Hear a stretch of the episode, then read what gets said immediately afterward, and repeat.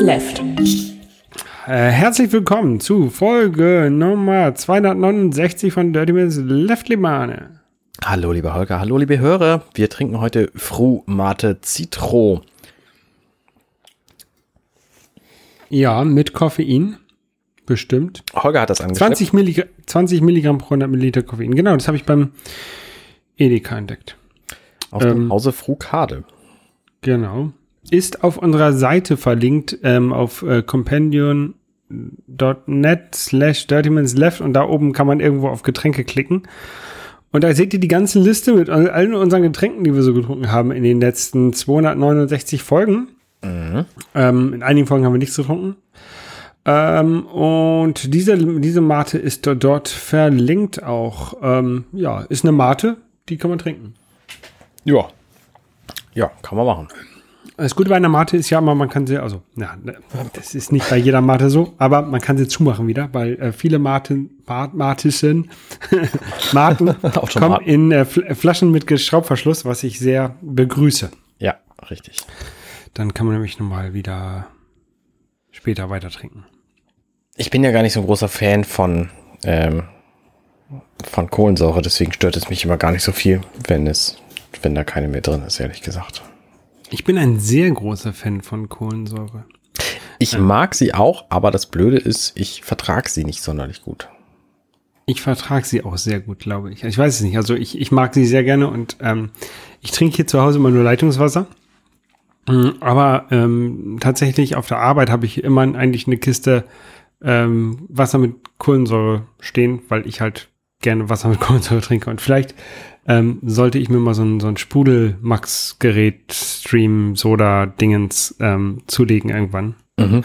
Ähm, ja, weil äh, das Leitungswasser, was wir so in, in auf jeden Fall in Norddeutschland haben, ähm, ist, ist sehr gut und man kann es sehr gut trinken, finde ich jedenfalls. Und deswegen ist es eigentlich ziemlich sinnlos, sich so Wasser in Kisten zu kaufen. Es sei denn, man hat da gerne so Kohlensäure drin, finde ich. Ja. In der Tat. Oder man ist aus irgendeinem Grund natürlich mal unterwegs und braucht eine Flasche Wasser und, ne? Man will es jetzt vielleicht nicht auf einer öffentlichen Toilette unterm Wasser anhängen. Habe ich vorhin auch gemacht. Das ist äh, nicht so dramatisch, weil es war nämlich einfach super heiß und ich war im Heidepark. Ähm, Heidepark ist mal ganz schön. Wir haben eine Jahreskarte, die hat jetzt drei Monate lang nicht funktioniert, weil der Heidepark natürlich einfach nicht offen hatte. Wegen Corona, weißt du. Ähm, und es waren auch heute etliche Fahrgeschäfte geschlossen. An sich schon. Es gab zum Beispiel den, den tollen Eisladen nicht mit dem, mit dem Nitro-Eis, wo irgendwie das Eis aus über keine Ahnung was gekühlt wird. Flüssiges, flüssiger Wasserstoff oder so. Stickstoff vermutlich. Stickstoff. Ähm, und ähm, das ist eine ganz coole Geschichte, aber es hat halt nicht funktioniert. Ähm, was wollte ich sagen? Ach, über den Heidepark. Oh Gott, ich bin ein bisschen verwirrt. Das war wirklich heiß da. Und Deswegen, das war, glaube ich, auch der Grund, warum viele Geschäfte nicht funktioniert haben, äh, Fahrgeschäfte. Äh, und andere Überhitzung? Wegen, ja, andere wegen Corona nicht. Und äh, bis, wir waren natürlich um 10 Uhr da, weil der macht um 10 Uhr auf. Und andere äh, Fahrgeschäfte liefen dann plötzlich ab 13.20 Uhr ungefähr gar nicht mehr, weil der gesamte Kreis Heide, wo der Heidepark drin ist, keinen Strom mehr hatte. Das, Das, ist heißt, natürlich doof für so einen Freizeitpark. das ist ziemlich doof für alle, die da wohnen. Ich bin froh, dass ich da nicht wohne. Ähm, der Heidepark hat natürlich diverse Notstromaggregate für manche Dinge. Also Lampen funktionierten noch und Musik lief die ganze Zeit weiter, aber die Fahrgeschäfte funktionieren natürlich alle nicht mehr. Also vor allem die, die irgendwelche Fahrstühle haben und die irgendwelche Höhen haben und die irgendwelches Wasser transportieren müssen. Also beispielsweise Mountain Rafting äh, hat ja eine riesengroße Pumpe. Ich habe keine Ahnung, wie sie das machen, aber das ist halt ein, ein Monster, äh, ein Monster von Wasser, was da, was da an, äh, also viel Wasser. Rum, rumgepumpt wird. Genau, genau. Und die haben ja nicht nur das Wasser, was da die Bahn lang fließt immer, sondern die haben auch noch diverse Wasserfälle daneben her und die müssen halt alle bespaßt werden. Und wenn die einfach aus sind, dann kannst du mit der Bahn nicht fahren, ist logisch. Und die ganzen animatronischen Figuren und so ein Kram. Da gibt's keine von, glaube ich, im gesamten Park. Okay. Äh, jedenfalls war das ziemlich doof, weil ab 13.30 Uhr war dann einfach fuhr halt nichts mehr. Ne? Das heißt, kein Colossus, kein Scream, kein Screamy, der für Kinder, kein Desert Race und was es da alles so gibt. In dieser Drachenkinderbahn, wo wir mal drin waren, mit Die- Basti. Die ist wegen Corona sowieso gesperrt. Aber die hat animatronische Figuren drin. Mm. Ja, tatsächlich so ein bisschen, aber die meisten davon machen nur Feuer und reden und haben aber- blinkende Lampen, aber die bewegen sich nicht. Was Also, die für können mich reden, ohne sich zu bewegen. Was für mich, also für mich ist der Animatronik, es bewegt sich auch irgendwas, aber ich kenne mich da auch nicht gut genug aus. Ist jetzt auch nicht ganz so wichtig. Die Bahn fährt jedenfalls sowieso nicht, weil da bist du ja in dieser Grotte drin und alles, was irgendwie in Räumen stattfindet, ist ohnehin verboten. Du musst in allen Warteschlangen und in den Fahrgeschäften ähm, deine Maske aufsetzen, wenn du da bist. Und du musst halt auch während der Fahrt natürlich deine, deine Maske aufbehalten. Da gibt's genügend Trottel, die das dann einfach nicht machen und sich, sich dann daneben benehmen. So. Aber das große Problem heute war eben, dass der Strom ausgefallen war und der Heidepark konnte da einfach auch nichts gegen machen. Die haben dann so langsam angefangen, bestimmte Sachen wieder zu fahren. Also äh, alles, was quasi auf einer Ebene war und mit per se wenig Strom fuhr, das hat dann so langsam wieder angefangen. Aber alle Achterbahnen waren halt, waren halt nicht und alles andere eben auch nicht. Und dann sind wir um 16 Uhr oder so relativ frustriert gegangen und haben aber am Ausgang zum Glück ähm, noch Tickets bekommen, Freikarten quasi für irgendeinen anderen Tag in dieser Saison. Das ist Okay. also natürlich nicht wir Jahreskartenbesitzer, weil wir sowieso ähm, rein können, wann wir wollen.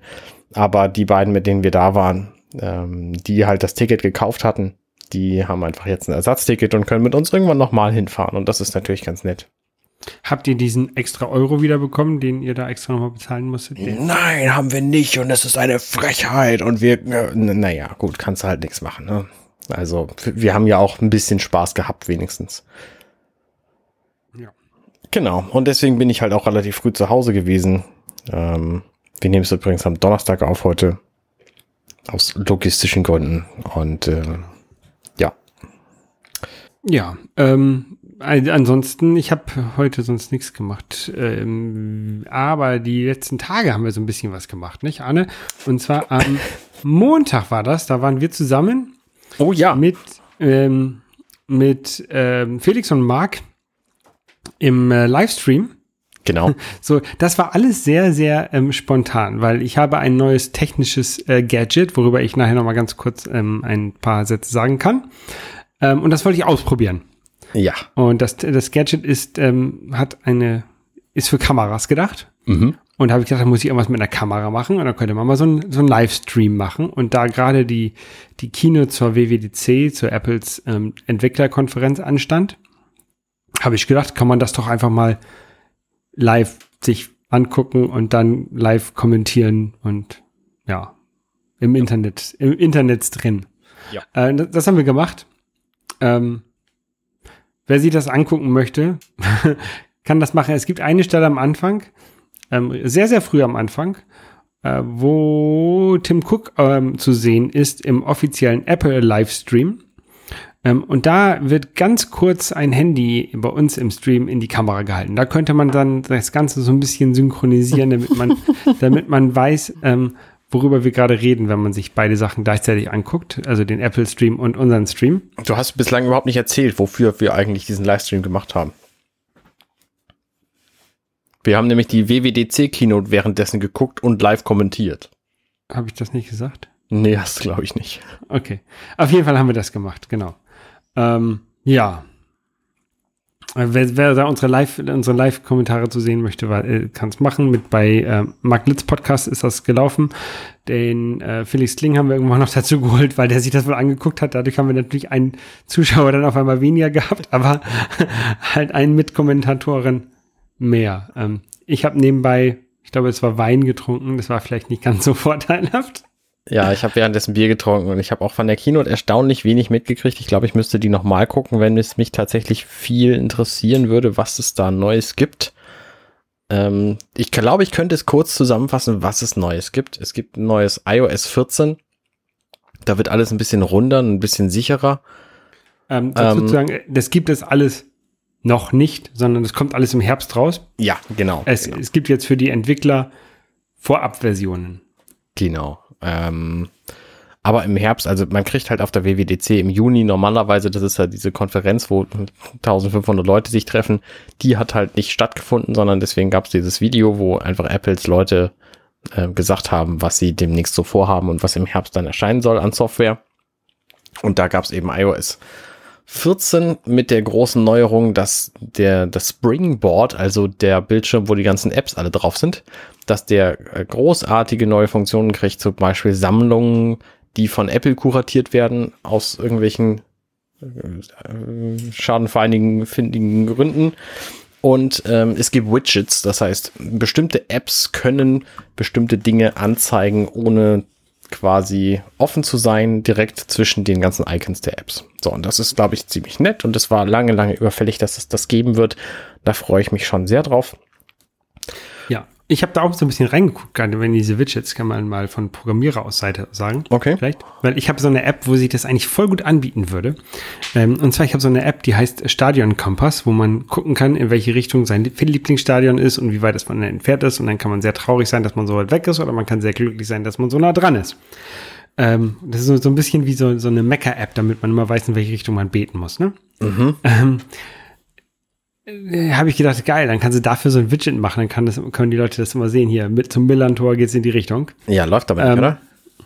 Ähm, theoretisch wäre das möglich, also das ist eigentlich nur ähm, Swift UI, was man da basteln muss. Mhm. Das, das Problem ist nur, die Update, dieses Widget up, wird nicht so oft abgedatet. Genau.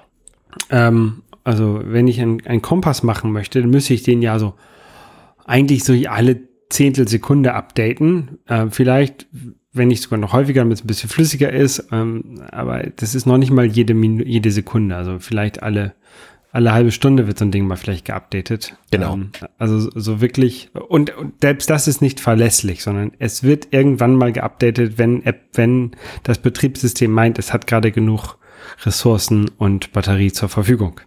Richtig.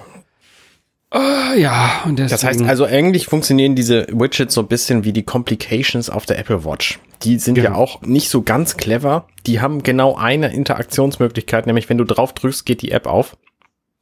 Und das ist bei diesen Widgets genauso. Das heißt, du kannst auch keine Steuerung für irgendwelche Audiogeschichten zum Beispiel da einbauen und irgendwie den Titel anzeigen. Das funktioniert halt nicht. Sondern du kannst im Grunde nur Daten anzeigen. Das ist für bestimmte Sachen ist es tatsächlich ganz nett. Ne? Du kannst natürlich ähm, zum Beispiel einen Kalender anzeigen und der Kalender weiß ja auch, was in 20 Minuten vom jetzigen Zeitpunkt an passiert. Das heißt, wenn das Ding jetzt aktualisiert wird und in 30 Minuten das nächste Mal, dann schaltet der in 20 Minuten trotzdem um, weil er dann weiß, da ist der nächste Termin. So, solche Dinge kann halt dieses Widget, aber es kann halt nicht sich ständig updaten. Das würde viel zu viel Strom kosten und viel zu viele Apps gleichzeitig ähm, laufen lassen auf dem Telefon. Das funktioniert eben nicht. Deswegen fragt das halt alle, alle Nase lang sehr selten mal nach. Und es kann eben auch nichts Interaktives machen. Also von daher, es ist schon ganz cool. Für bestimmte Apps taugt es und für andere halt leider nicht. Genau, also ich muss mal reingucken, ob man ähm, die Location abfragen kann. Das brauche ich eigentlich nur zur Entfernungsmessung. Und ob man die Ausrichtung des Telefons abfragen kann während der ganzen Zeit, ne? damit man, damit ich den Kompass quasi zeigen kann. Mhm. Dann wäre, dann würde das funktionieren bei mir. Aber ich glaube nicht, dass das funktioniert. Und deswegen spend, tue ich mal nicht so viel Energie da reinstecken. Ja. Ja. Genau. Ansonsten, das war iOS 14. Ich weiß nicht, ob es da noch spektakuläre andere Dinge gibt, die man so als, als normalen Nutzer spannend finden könnte. Ich glaube erstmal nicht. Nee, Oh, doch, doch, doch, doch, doch, natürlich. Die, die wichtigste Änderung für das komplette Betriebssystem ist nämlich, dass Telefonanrufe nicht mehr das Wichtigste auf der Welt sind. Sondern wenn die eingehen, dann nehmen sie nicht mehr den kompletten Bildschirm ein, egal was vorher drauf zu sehen war, sondern sie sind nur noch so eine Notification, wie alles andere, was eine Notification ist, eben auch. Und das ist ein sehr, sehr großer Vorteil. Das heißt, es gibt nicht mehr die Option, dass du gerade irgendeinen Text schreibst, beispielsweise, und angerufen wirst und plötzlich ist dein Text weg oder was weiß ich was. Also du, du kannst ihn nicht abschicken, weil du dich ja dann erstmal mit diesem Telefonanruf befassen musst.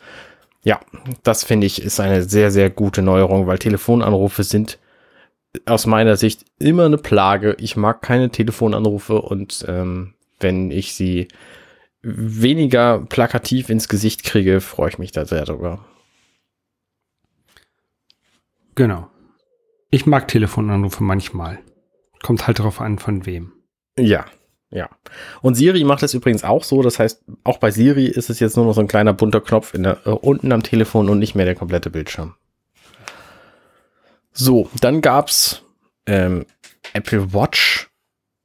Ja, wurde auch erwähnt, aber ich habe keine Ahnung, was es da Neues gibt. Bestimmt ein neues Watchface.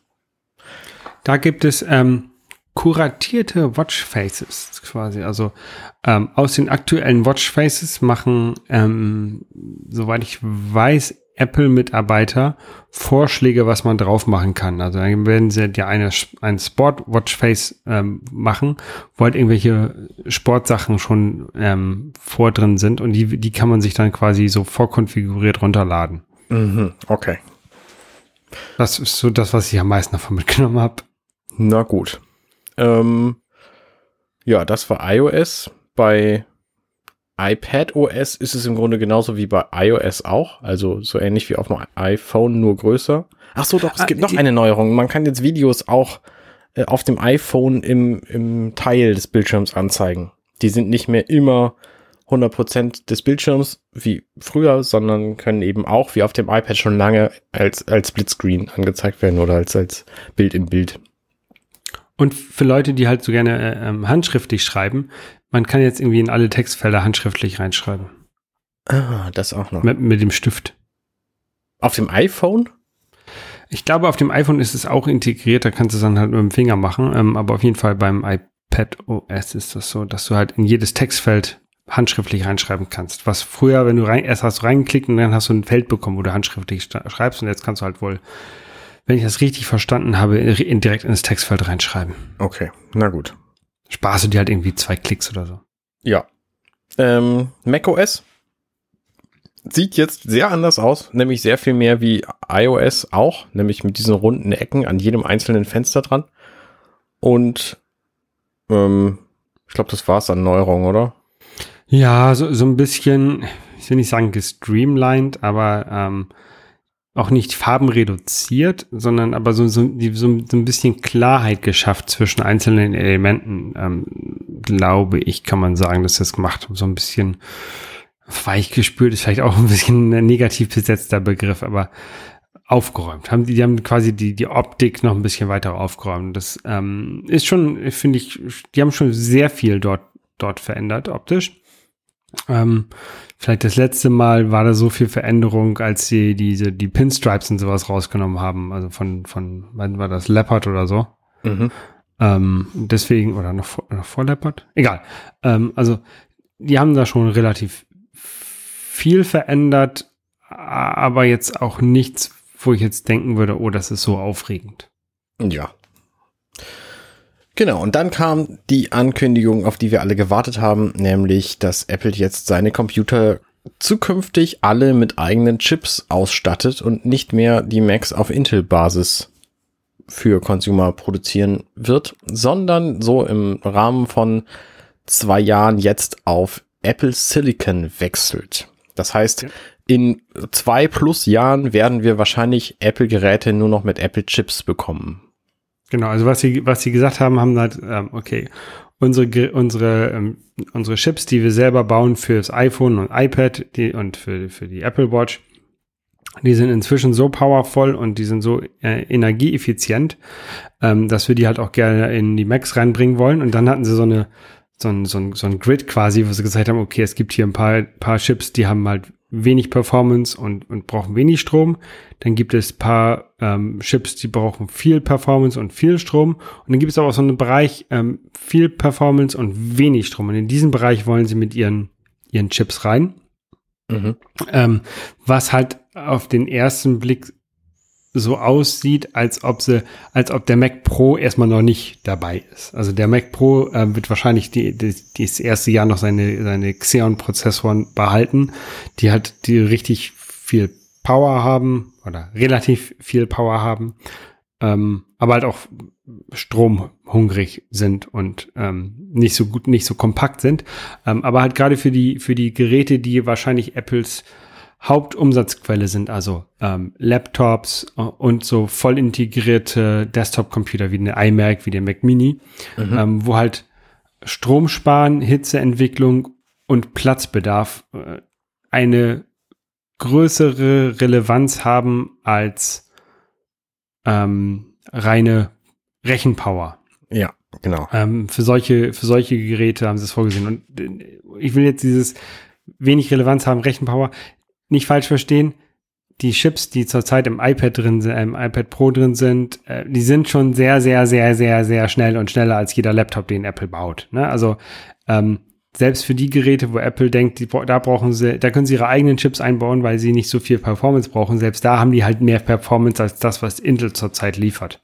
Mhm. Ähm, ich, ich denke mal, dass dieser, dass dieser Slide so ein bisschen zur Beruhigung von Intel da war, damit dieser, also Intel sagen, komm, wenigstens so für die nächsten anderthalb Jahre brauchst du noch keine Angst haben, wir werden uns noch ein paar High-End-Prozessoren bei euch kaufen, so drei pro Quartal oder so. Ne?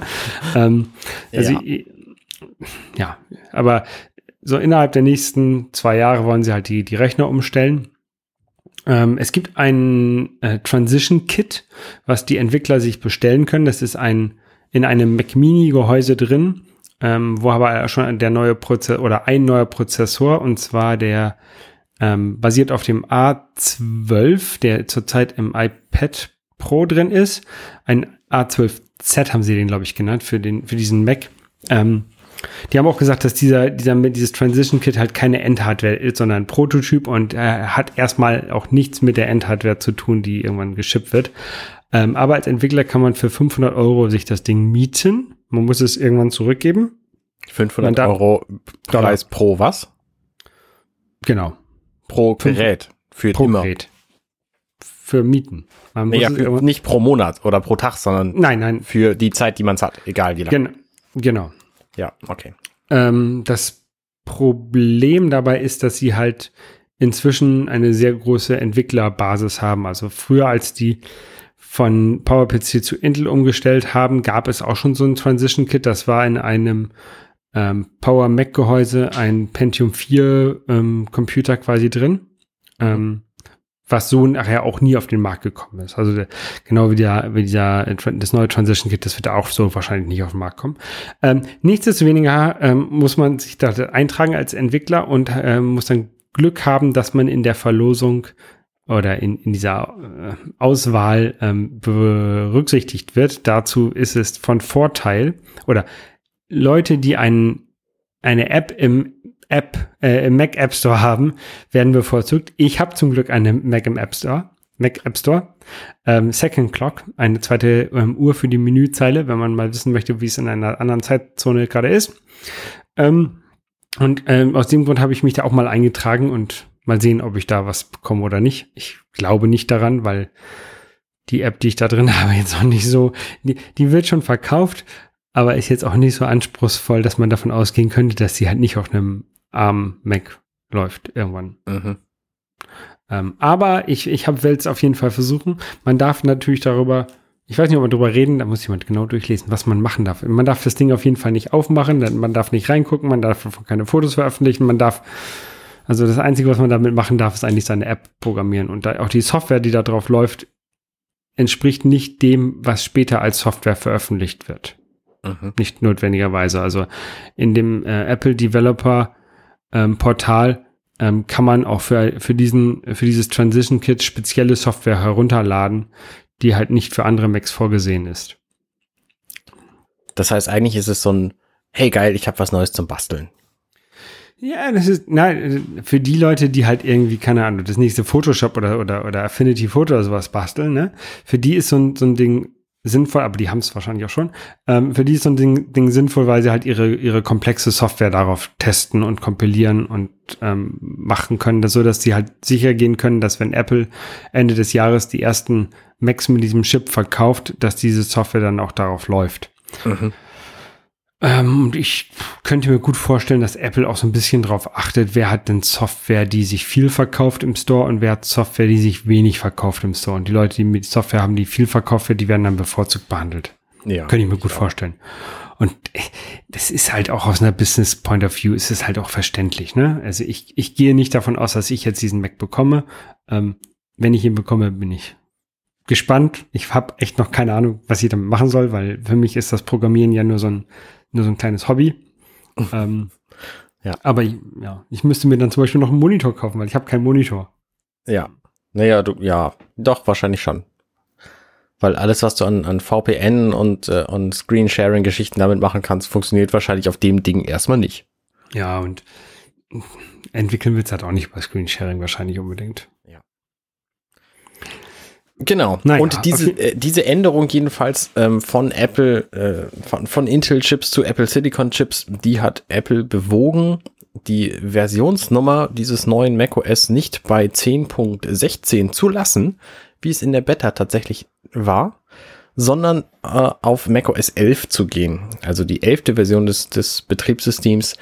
Das ist ein ziemlich ähm, großer Schritt. Also die letzte, die Version 10, die gab's, ich bin mir nicht ganz sicher, 2003 oder so.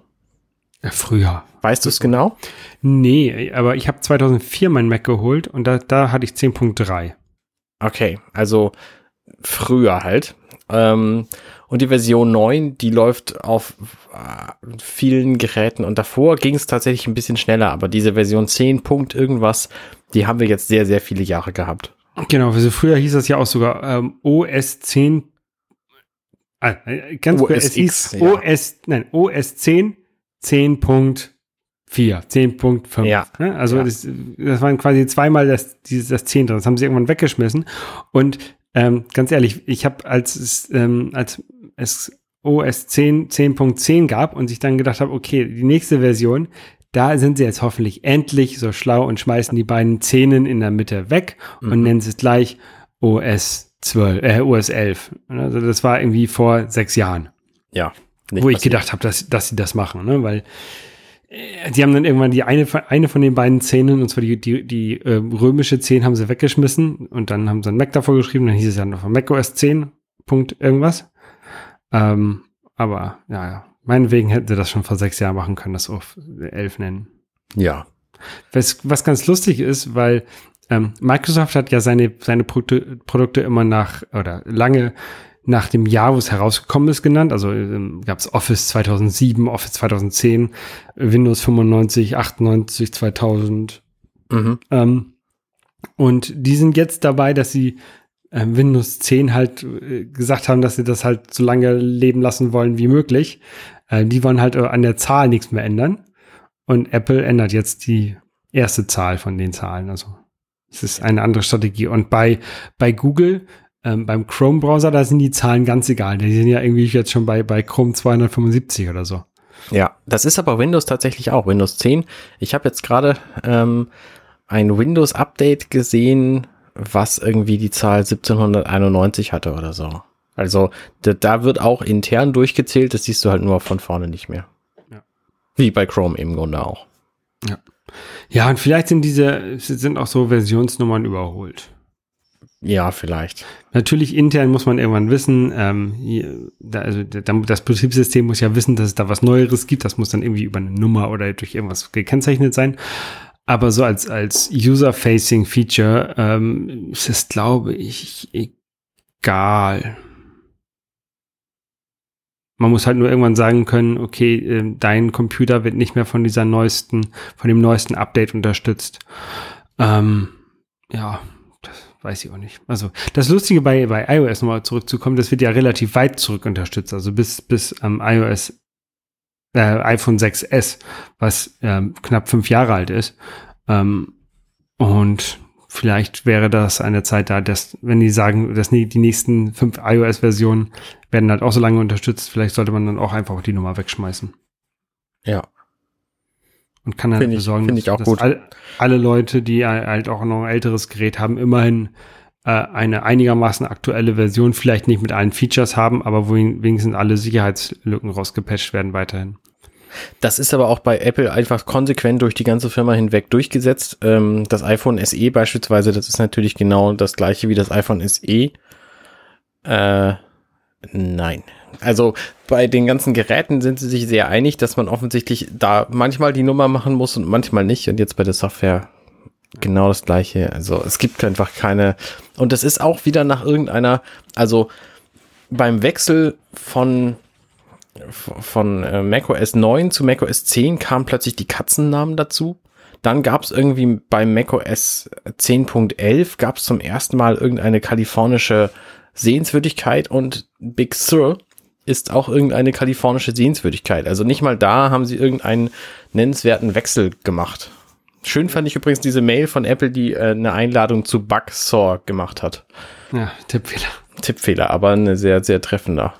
Hoffentlich Autocorrect-Fehler und dass sie da, da mal das Autocorrecting-System deswegen anpassen, dass das ein bisschen aufgeräumt wird, weil das passiert, ich will nicht sagen mir auch häufig, ähm, aber es passiert mir schon ab und zu, dass ich ähm, ziemlich sicher bin, etwas korrekt zu schreiben und das, ähm, das dieses Autocorrect macht dann was anderes oder was Falsches draus. Ja, ja, in der Tat.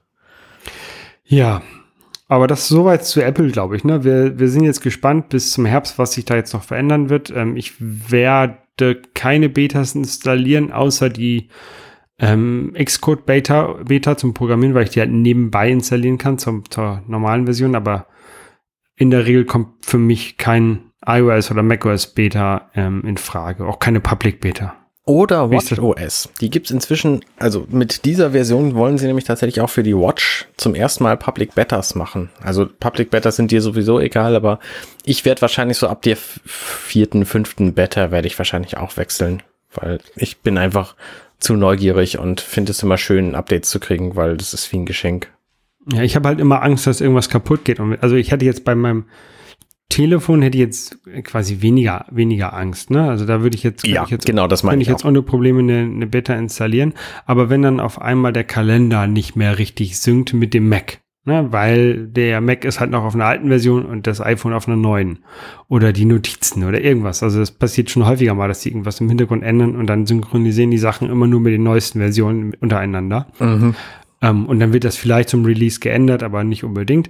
Ähm, aber aus dem Grunde mache ich das halt nicht. Deswegen ziehe ich halt, äh, dann müsste ich halt quasi Mac und ähm, iPhone umziehen auf, auf Beta-Version.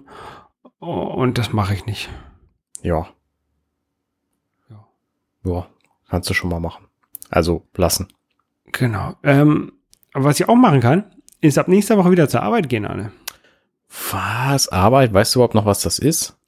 Ja, ich vermisse die Arbeit tatsächlich sehr. Ähm, also ich bin, äh, also äh, natürlich die, die, die Reisezeit ähm, war sehr, sehr schön. Ähm, aber seit wir wieder hier sind in Hamburg, ähm, ungewollterweise durch ähm, unseren Reiseabbruch durch Corona, ist es halt echt schon, ich will nicht sagen super langweilig, aber ist halt schon, wir haben halt nicht viel zu tun. Ähm, ich programmiere so ein bisschen, aber äh, wir, wir gehen jetzt auch nicht raus, weil wegen Corona und so. Ähm, und dann ist es schon ganz gut, wenn ich halt äh, zweimal die Woche, so wie es aussehen wird, ähm, ins Büro gehen kann. Ähm, wir haben, so wie die Regelung, wie ich das gehört habe von meinen Teamkollegen aktuell ist, ähm, 50 Prozent Homeoffice, 50 Prozent ähm, Anwesenheit mhm. und ein Tag ähm, Kurzarbeit, also ein Tag frei, freitagsfrei. Ähm, so Kurzarbeit klingt so wie Arbeit, aber eigentlich ist es nicht Arbeit, oder?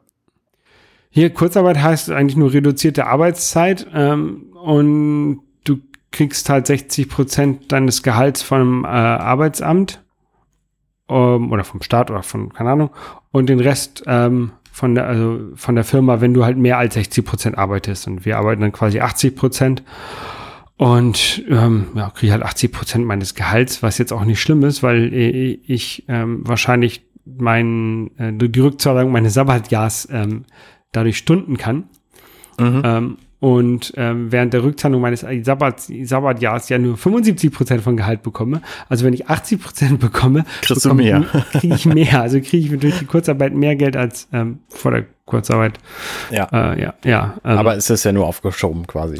Genau. Und ähm, also ich weiß auch, dass ich, also ähm, wir haben, bevor wir in Kurzarbeit gehen, oder Kurzarbeitgeld bekommen, haben wir noch so ähm, auf der Arbeit so andere Konten, so, so ähm, Stundenkonten, die halt erst abgebaut werden. Also Überstundenkonto wird das abgebaut und kriegt man halt mhm. ein Gehalt daraus. Ähm, und äh, ich habe da ein Konto, äh, Sicherheitskonto, das ist halt mit irgendwie 150 Stunden voll.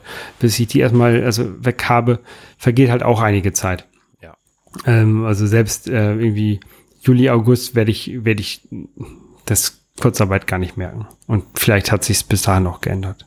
Also wieder gebessert danach. Ja, spannend. Ja, ich, ich freue mich auf jeden Fall wieder zum, zur Arbeit zu gehen. Ähm, ist natürlich jetzt ein bisschen doof mit, mit Corona. Ähm, vor allem, weil halt auch meine, mein Job halt doch ähm, sehr stark von Reisen geprägt war. Mhm. Ähm, und ähm, nicht, nicht Reisen innerhalb von, von äh, Deutschland, sondern halt Frankreich, Nordirland, England, Italien, USA, ähm, China. Ähm, und das wird halt auch nicht so schnell wiederkommen. Ne, und äh, ist jetzt auch okay. Also ich bin jetzt nicht so einer, der halt unbedingt jede Dienstreise machen muss, weil der kann eine Dienstreise machen, sondern ich habe die halt nur gemacht, wenn die halt auch wirklich sinnvoll waren. Und sonst halt irgendwie Telekonferenz gemacht. Ähm, und da, das geht halt auch überall auf der Welt und das wird halt auch wahrscheinlich jetzt so passieren. Aber ich glaube auch in einem Jahr werden halt diese Dienstreisen noch nicht in dem Ausmaße zurückkommen, wie sie sonst vorher waren. Ja, und was vielleicht, was, was vielleicht absolut okay ist. Also ähm, es ist, kommt sicherlich auch mal vor, dass man denkt, die Dienstreise wäre sinnvoll. Man fährt hin und ähm, die Dienstreise und stellt dann fest, dass die doch eher nicht so sinnvoll war.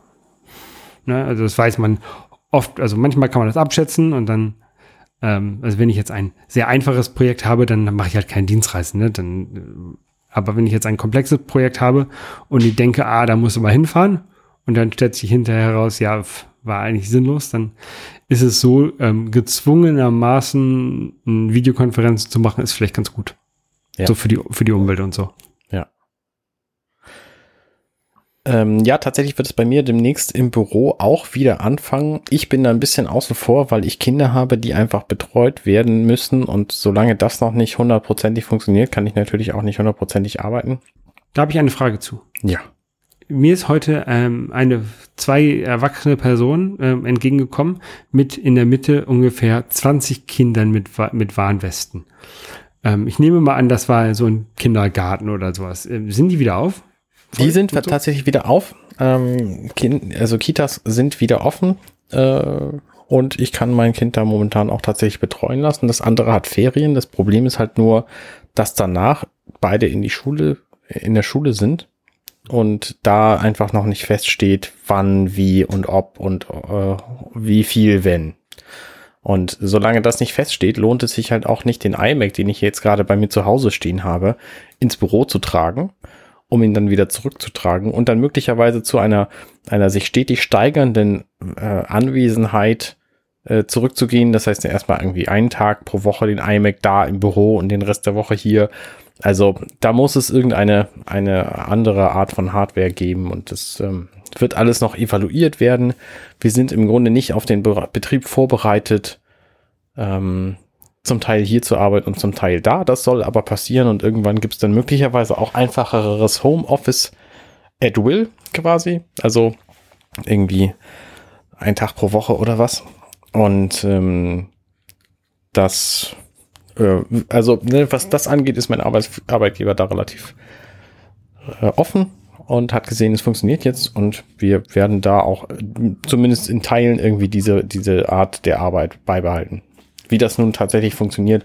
Ich hoffe ja tatsächlich, dass ich ein, ein 2016er MacBook Pro kriege, weil ein älteres MacBook würde ich nehmen, aber nicht, wenn es neuer als 2015 ist. Und ähm, wenn es so alt ist, dann brauche ich eigentlich auch keinen MacBook, dann arbeite ich lieber von meinem Toaster aus.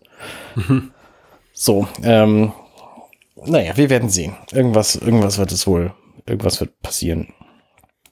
Ja, ich bin auch mal gespannt, wie es bei uns weiterläuft. Also, ähm, wir konnten vorher auch schon Homeoffice machen. Ähm, da gibt es so ein bisschen irgendwie, glaube ich, irgendwelche gesetzlichen Vorgaben, wie oft man tatsächlich Homeoffice machen darf und ab wann es dann ähm, äh, Telearbeit und Homeoffice-Unterschiede und ab wann man tatsächlich einen äh, ausgewiesenen Arbeitsplatz dafür haben muss und ab wann man das oder bis wann man das vom Wohnzimmertisch aus machen darf. Ähm, so genau kenne ich mich da nicht aus, aber ich weiß auch, dass es bei ähm, einigen ähm, Vorgesetzten, ähm, die halt sehr viel darauf Wert darauf gelegt haben, dass man immer im Büro ist bei einigen Abteilungen Äh, das ist bei meinem Vorgesetzten, direkten Vorgesetzten nicht so. Der hat, äh, sagt schon, man, man kann halt ohne Probleme mal Homeoffice machen.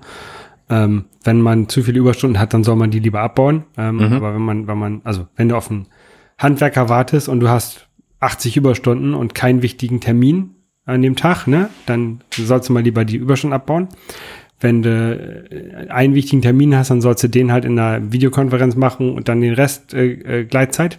Aber wenn du halt wirklich ähm, viel arbeiten musst, dann kannst du halt auch mal einen Tag Homeoffice machen und, und halt irgendwie die, die zehn Minuten, die der Telekom-Techniker die Leitung prüft, äh, dann eben zu Hause sein.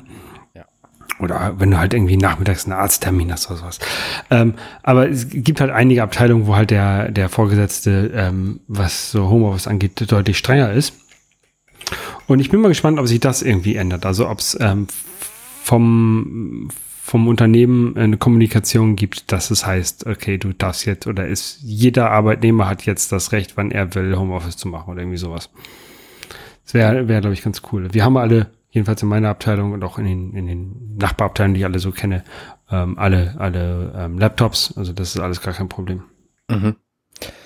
Ich glaube, dass das sehr unterschiedlich gehandhabt wird, je nach Firma. Also auf Twitter habe ich einige Stimmen gesehen, die gesagt haben, ähm, dass inzwischen so Besprechungen auch tatsächlich aus sozialen Druckgründen wieder vor Ort stattfinden, obwohl sie das eigentlich überhaupt nicht müssten. Das heißt, es treffen sich Menschen, die sich eigentlich nicht nicht begegnen müssten, weil sie es auch über Videocall machen könnten, was dem Ganzen überhaupt keinen Ab Abbruch täte. Ja, diese ganzen Phrasen, ich kann die heute nicht.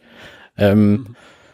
ähm, also was, was nicht schlimm wäre, weil man es über Videocall auch einfach machen könnte und trotzdem treffen die sich, weil die sich sozial genötigt fühlen, quasi das zu machen und so, also es, es macht sich so das, das Gefühl bereit, Corona ist jetzt vorbei und es ist nicht mehr so schlimm. Blöderweise zeigen die Zahlen genau das Gegenteil. Es gibt wieder steigende Zahlen, was Corona-Ansteckungen angeht. Ähm, was dann natürlich immer an irgendwelchen Superspreadern und Einzelfällen in irgendwelchen geschlossenen Veranstaltungen äh, liegt. Aber trotzdem passiert es ja. ja. Und deswegen, äh, ich glaube, dass es noch nicht vorbei ist tatsächlich. Und wenn wir uns jetzt alle wieder fröhlich treffen, bei jedem Treffen die Hand geben und umarmen und gegenseitig die Füße lutschen, so dann, ähm, äh, also manche Leute machen das, habe ich gehört, äh, dann ähm, könnte das durchaus nach hinten losgehen und das wäre bedauerlich. Ja, ähm, so ein, so ein unnützes Meeting, solche unnütze Meetings, die gibt es bei uns auch in der Firma. Ich hatte, wollte mir irgendwas von jemandem aus einer Abteilung, ähm, hab den quasi alles per E-Mail geschrieben, ja, alles so hier, das und das und das und das brauche ich, können wir das irgendwie hinkriegen, bla bla bla. Ähm, und dann meint, schreibt er uns, ja, lass mal ein Meeting dazu machen. Und ich, dann habe ich gesagt, äh, warum? Äh, das ist, also so äh, wollte ich das haben, geht das? Ja, nee, wir müssen ein Meeting dazu machen. Dann irgendwie anderthalb Wochen später, weil vorher gab es irgendwie kein, keine Zeit und dann anderthalb Wochen später getroffen, ja, ähm, du willst das so und so haben? Ja, das kriegen wir wohl hin. Ne, das war irgendwie Meeting, das war äh, zehn Minuten, aber ich musste halt in, den, in das andere Gebäude gehen, ich musste in den Meetingraum gehen, ich musste äh, da fünf Minuten auf den vielleicht warten und so, ne? Das war ähm, eine halbe Stunde verschwendet, plus irgendwie zwei Wochen Verzögerung, weil wir halt vorher keinen Termin gefunden haben, für etwas, was vorher schon per E-Mail komplett klar war und eigentlich alle schon zugestimmt hatten. Das sind halt manche, ich will nicht sagen äh, alte Leute, aber manche Leute möchten halt gerne sich treffen und Meetings machen. Und manchmal muss man da halt un, uh, ungewollt mitspielen, wenn man halt von solchen Leuten was haben möchte. Ja, in der Tat. Das ist ja aber ein Problem, was mit Corona wenig zu tun hat, was es schon genau. immer gab. So, ja. Ne, du erzählst ja auch jetzt nichts Aktuelles, sondern das ist ja nee, offensichtlich passiert, als du das letzte Mal gearbeitet hast. Genau, aber das ist etwas, wo ich hoffe, dass so etwas weniger passiert nach Corona, wenn halt die Leute gemerkt haben, dass man vielleicht doch per E-Mail und per Videokonferenz viele Sachen erledigen kann. Videokonferenzen sind auch Meetings. Ja, aber selbst dafür hätte ich, also ich hätte den lieber eine fünf Minuten in der Videokonferenz gehabt, dann hätten wir uns keinen Meetingraum ja. suchen müssen und sowas. Ja. Ne? Dann hätte ich gesagt, hier, hallo, ich bin der Holger, ich hätte gerne diese fünf Dokumente von mir, kannst du mir die geben? Ne? Oder so. Ja, ja. Naja. Anderes Problem. Äh, was ist eigentlich, ähm, was ist eigentlich mit veganem Hack? ähm, ich habe letztens einen Twitter, ähm, Twitter-Tweet gesehen von jemandem, der gesagt hat, okay, ähm, Klimawandel und ähm, vor allen Dingen auch ähm, der, der Fleischkonsum spielt da, spielt da großartig mit rein. Und wir werden sicherlich nicht alle Leute zu Veganer machen können, aber wenn nur jeder von uns äh, um zehn Prozent äh, seinen Fleischkonsum senken würde, würde das schon für den Klimawandel sehr viel helfen. Mhm. Ähm, und äh, dann ging es ein bisschen weiter und es ist ja eine Sache, wo es halt sehr einfach ist, ist Hackfleisch. Kannst du halt super gut ersetzen und es ist halt auch relativ egal, weil also ein Rindersteak kann man halt schlecht oder kann man heutzutage noch nicht so gut ersetzen ähm, durch etwas, was genauso ist wie ein Rindersteak, nur halt nicht von Tier. Ähm, aber so Hack, Hackfleisch kann man relativ gut ersetzen durch etwas, was ähm, hinterher genauso in einer Bolognese untergeht wie Hackfleisch, weil wenn du eine gute Bolognese machst, schmeckst du von dem Hackfleisch ja sowieso nichts. Das ja. ist eigentlich nur so ein bisschen für die Textur. Wenn du eine ähm, gute Bolognese machst, schmeckst du von fast allem nichts, was da was drin ist, weil das was völlig Neues ergibt, die ganzen Zutaten. Ganz genau. Und dann habe ich gedacht, ähm, generell, ich will nicht sagen, ich möchte gerne Veganer sein, weil ich esse halt auch schon gerne mal ein Steak, ne? Ähm, aber ich, ich, finde, ich finde es generell gut, wenn man so ein bisschen auf Fleisch verzichtet oder den Fleischkonsum deutlich bewusster wahrnimmt, als wir das in unserer ähm, in unserer heutigen Zeit oder viele in unserer heutigen Zeit machen.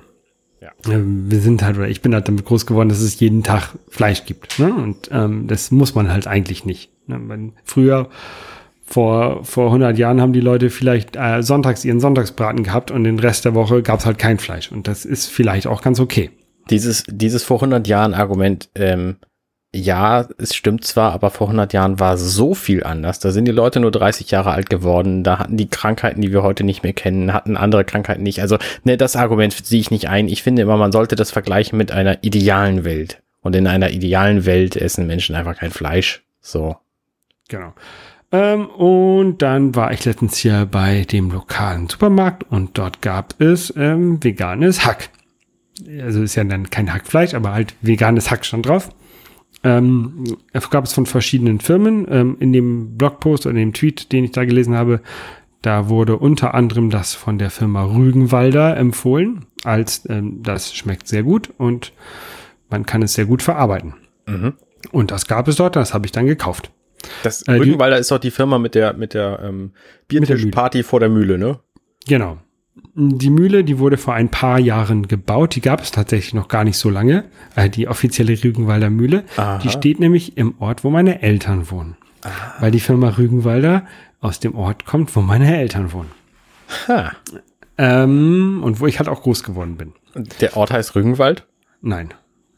Der heißt Bad, Bad Zwischenahn. Warum heißt der? Hm, na gut. Genau.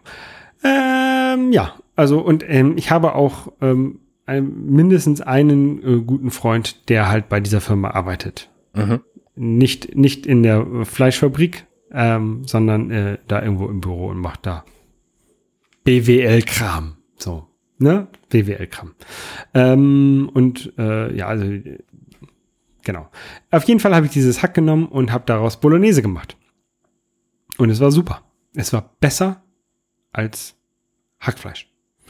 Normalerweise kaufe ich halt diese, also bei Edeka das ähm, abgepackte Rinderhack, wo Bio draufsteht und wo die Halteform, ich glaube, die höchste ist die gute. Also das, das, ich kaufe halt so das gute Hackfleisch normalerweise mhm. und dieses vegane Hack war besser, weil es ist weniger, weniger, es ist, selbst gutes Hack wird ja weniger. Wenn du, wenn du es kochst, löst sich das Fett und es wird halt von der Masse her weniger. Das ja. passiert bei diesem veganen Hack nicht.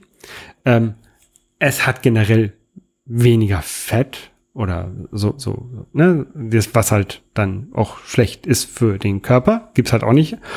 Ähm, ich, wir haben kein, gar keinen Unterschied geschmeckt und durch das weniger Fett, was drin ist, schmeckt es besser als Rinderhack. Okay. In, in der Bolognese. Ich, das ist jetzt alles nur auf die Bolognese bezogen. Ich ja, habe es okay, nicht, zu, okay. ne, ich nicht zu anderen Sachen verarbeitet. Ähm, aber ich sehe aktuell keinen Grund, warum ich für eine Bolognese wieder Rinderhack benutzen sollte. Das nächste Mal werde ich es probieren mit äh, Chili con Carne. Ich habe so ein äh, richtig gutes Chili con Carne Rezept mit äh, Schokolade und Chili und äh, Rotwein und so. Ähm, da schmeckst du das Rindfleisch auch nicht raus. Da kannst du auch dieses vegane Hack nehmen. Ist denn das teurer oder günstiger als das, ich sag mal, Standard-Bio-Hack? Ich habe so ungefähr, ich habe vier Euro bezahlt für 500 Gramm oder so. Okay, ja. Also es ist wahrscheinlich billiger als Biohack und teurer als das Rügenwalder Hack. Nee, das, das, das, das ähm, Tönnies, Tönnies ähm, Hack. Das Corona-Hack. Mhm. Nee, ähm, also das, es ist vielleicht nicht das billigste, aber ich, ich fand's gut. Und ich fand's jetzt nicht, es war jetzt nicht übermäßig teuer, dass ich jetzt gedacht habe, oh, das kannst du nie wieder kaufen, weil es ist einfach zu teuer. Ne, es ist, ja. es ist ein, war ein akzeptabler Preis für das, was man daraus bekommen hat, finde ich. Ja, okay. Und äh, das ist so meine Empfehlung. Also wenn ihr, wenn ihr selber mal denkt, ähm, ihr esst gerne mal, mal, mal ein, Steak, aber ihr möchtet ein bisschen ähm, euch bewusster ernähren und vielleicht so ein bisschen auf eure, äh, auf eure Gesundheit und natürlich auch auf die Umwelt achten, dann probiert mal so ein veganes Hack. Ähm, ich werde vielleicht nächstes Mal eine, von einer anderen Firma das kaufen, äh, einfach um so ein bisschen den Vergleich zu haben. Ne? Also nur weil mein Kumpel da arbeitet, äh, heißt es nicht, dass ich nur deren Produkte kaufe. Ähm, aber es hat mir halt sehr gut gefallen. Okay. Und ja. Cool. Das war's. Sehr gut. Hast du schon mal probiert?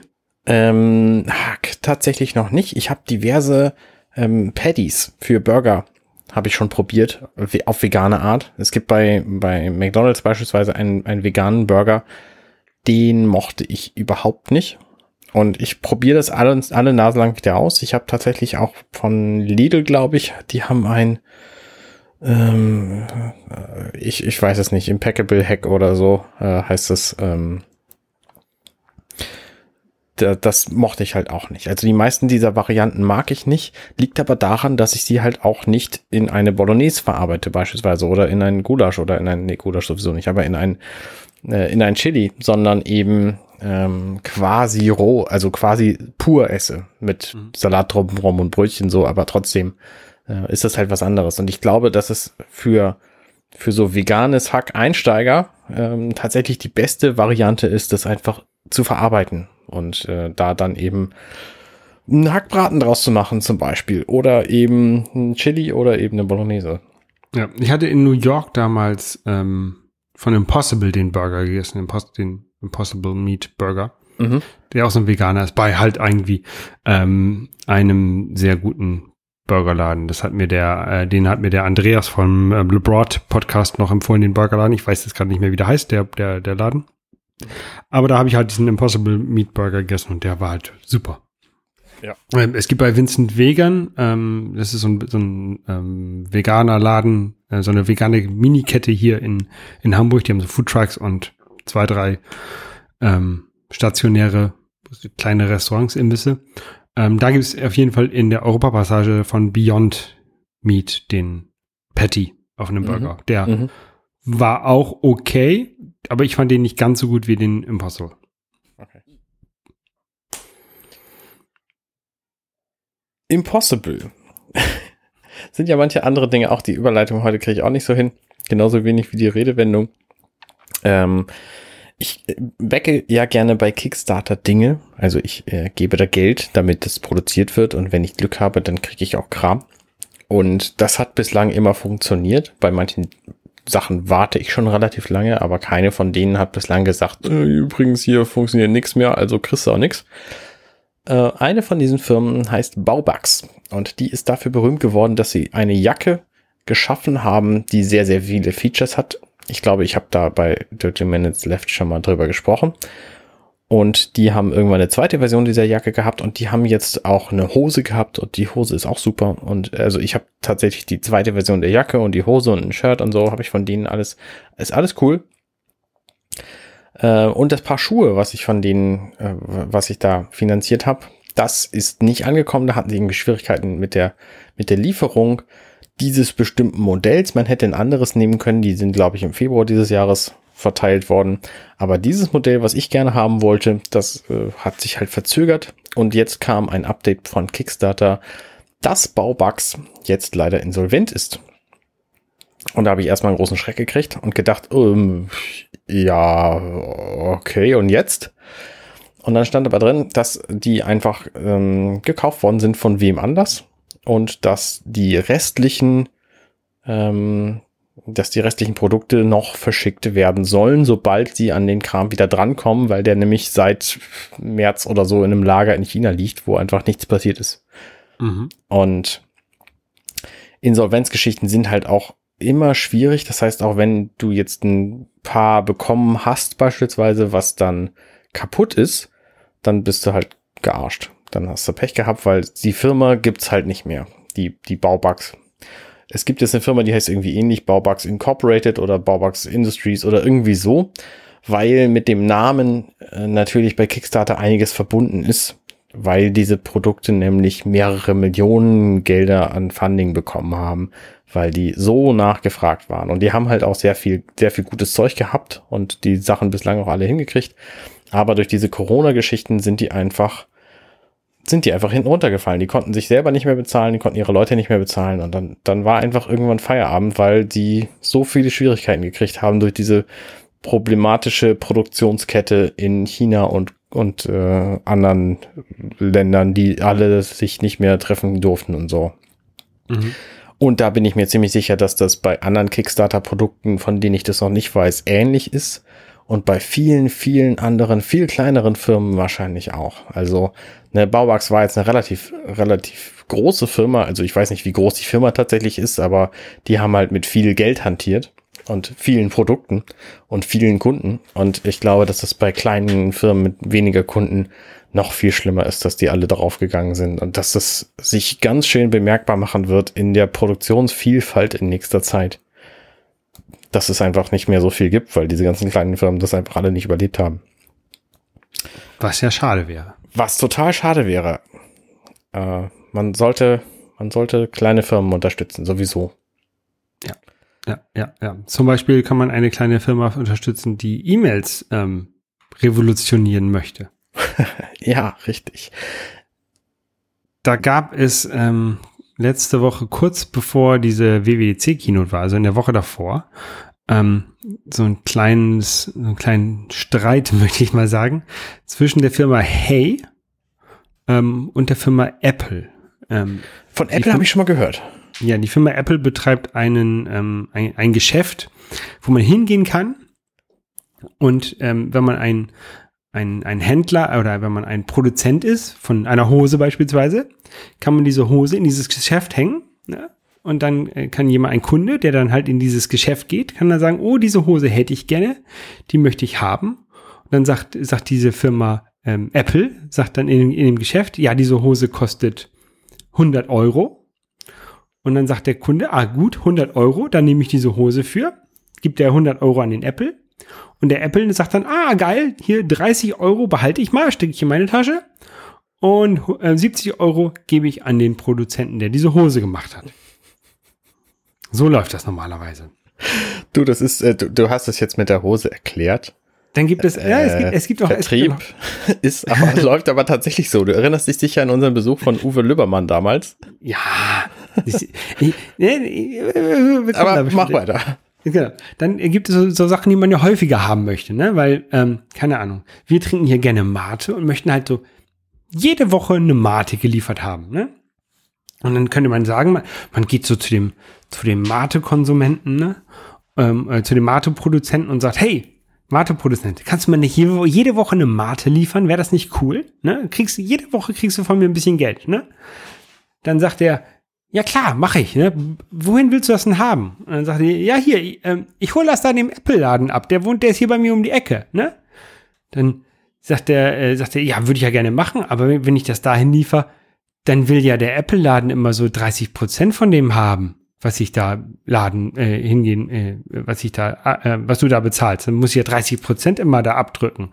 Ähm, willst das, du kannst das auch direkt bei mir, bei mir kaufen, aber dann ähm, nicht ja beim Apple-Laden vorbei, vorbeikommen. Ne?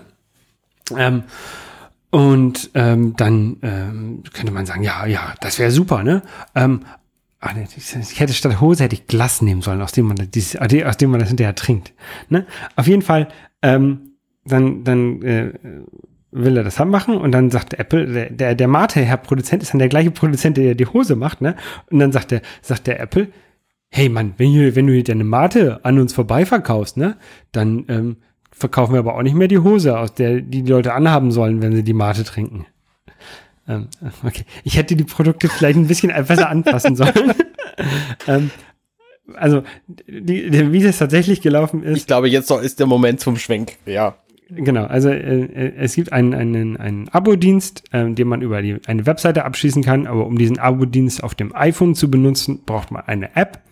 Diese App gibt es im, im App Store bei Apple. Ähm, in seinem App Store, in, in der App muss man halt seinen Benutzernamen und sein Passwort für diesen Abo-Dienst eingeben und dann kann man diesen Abo-Dienst benutzen.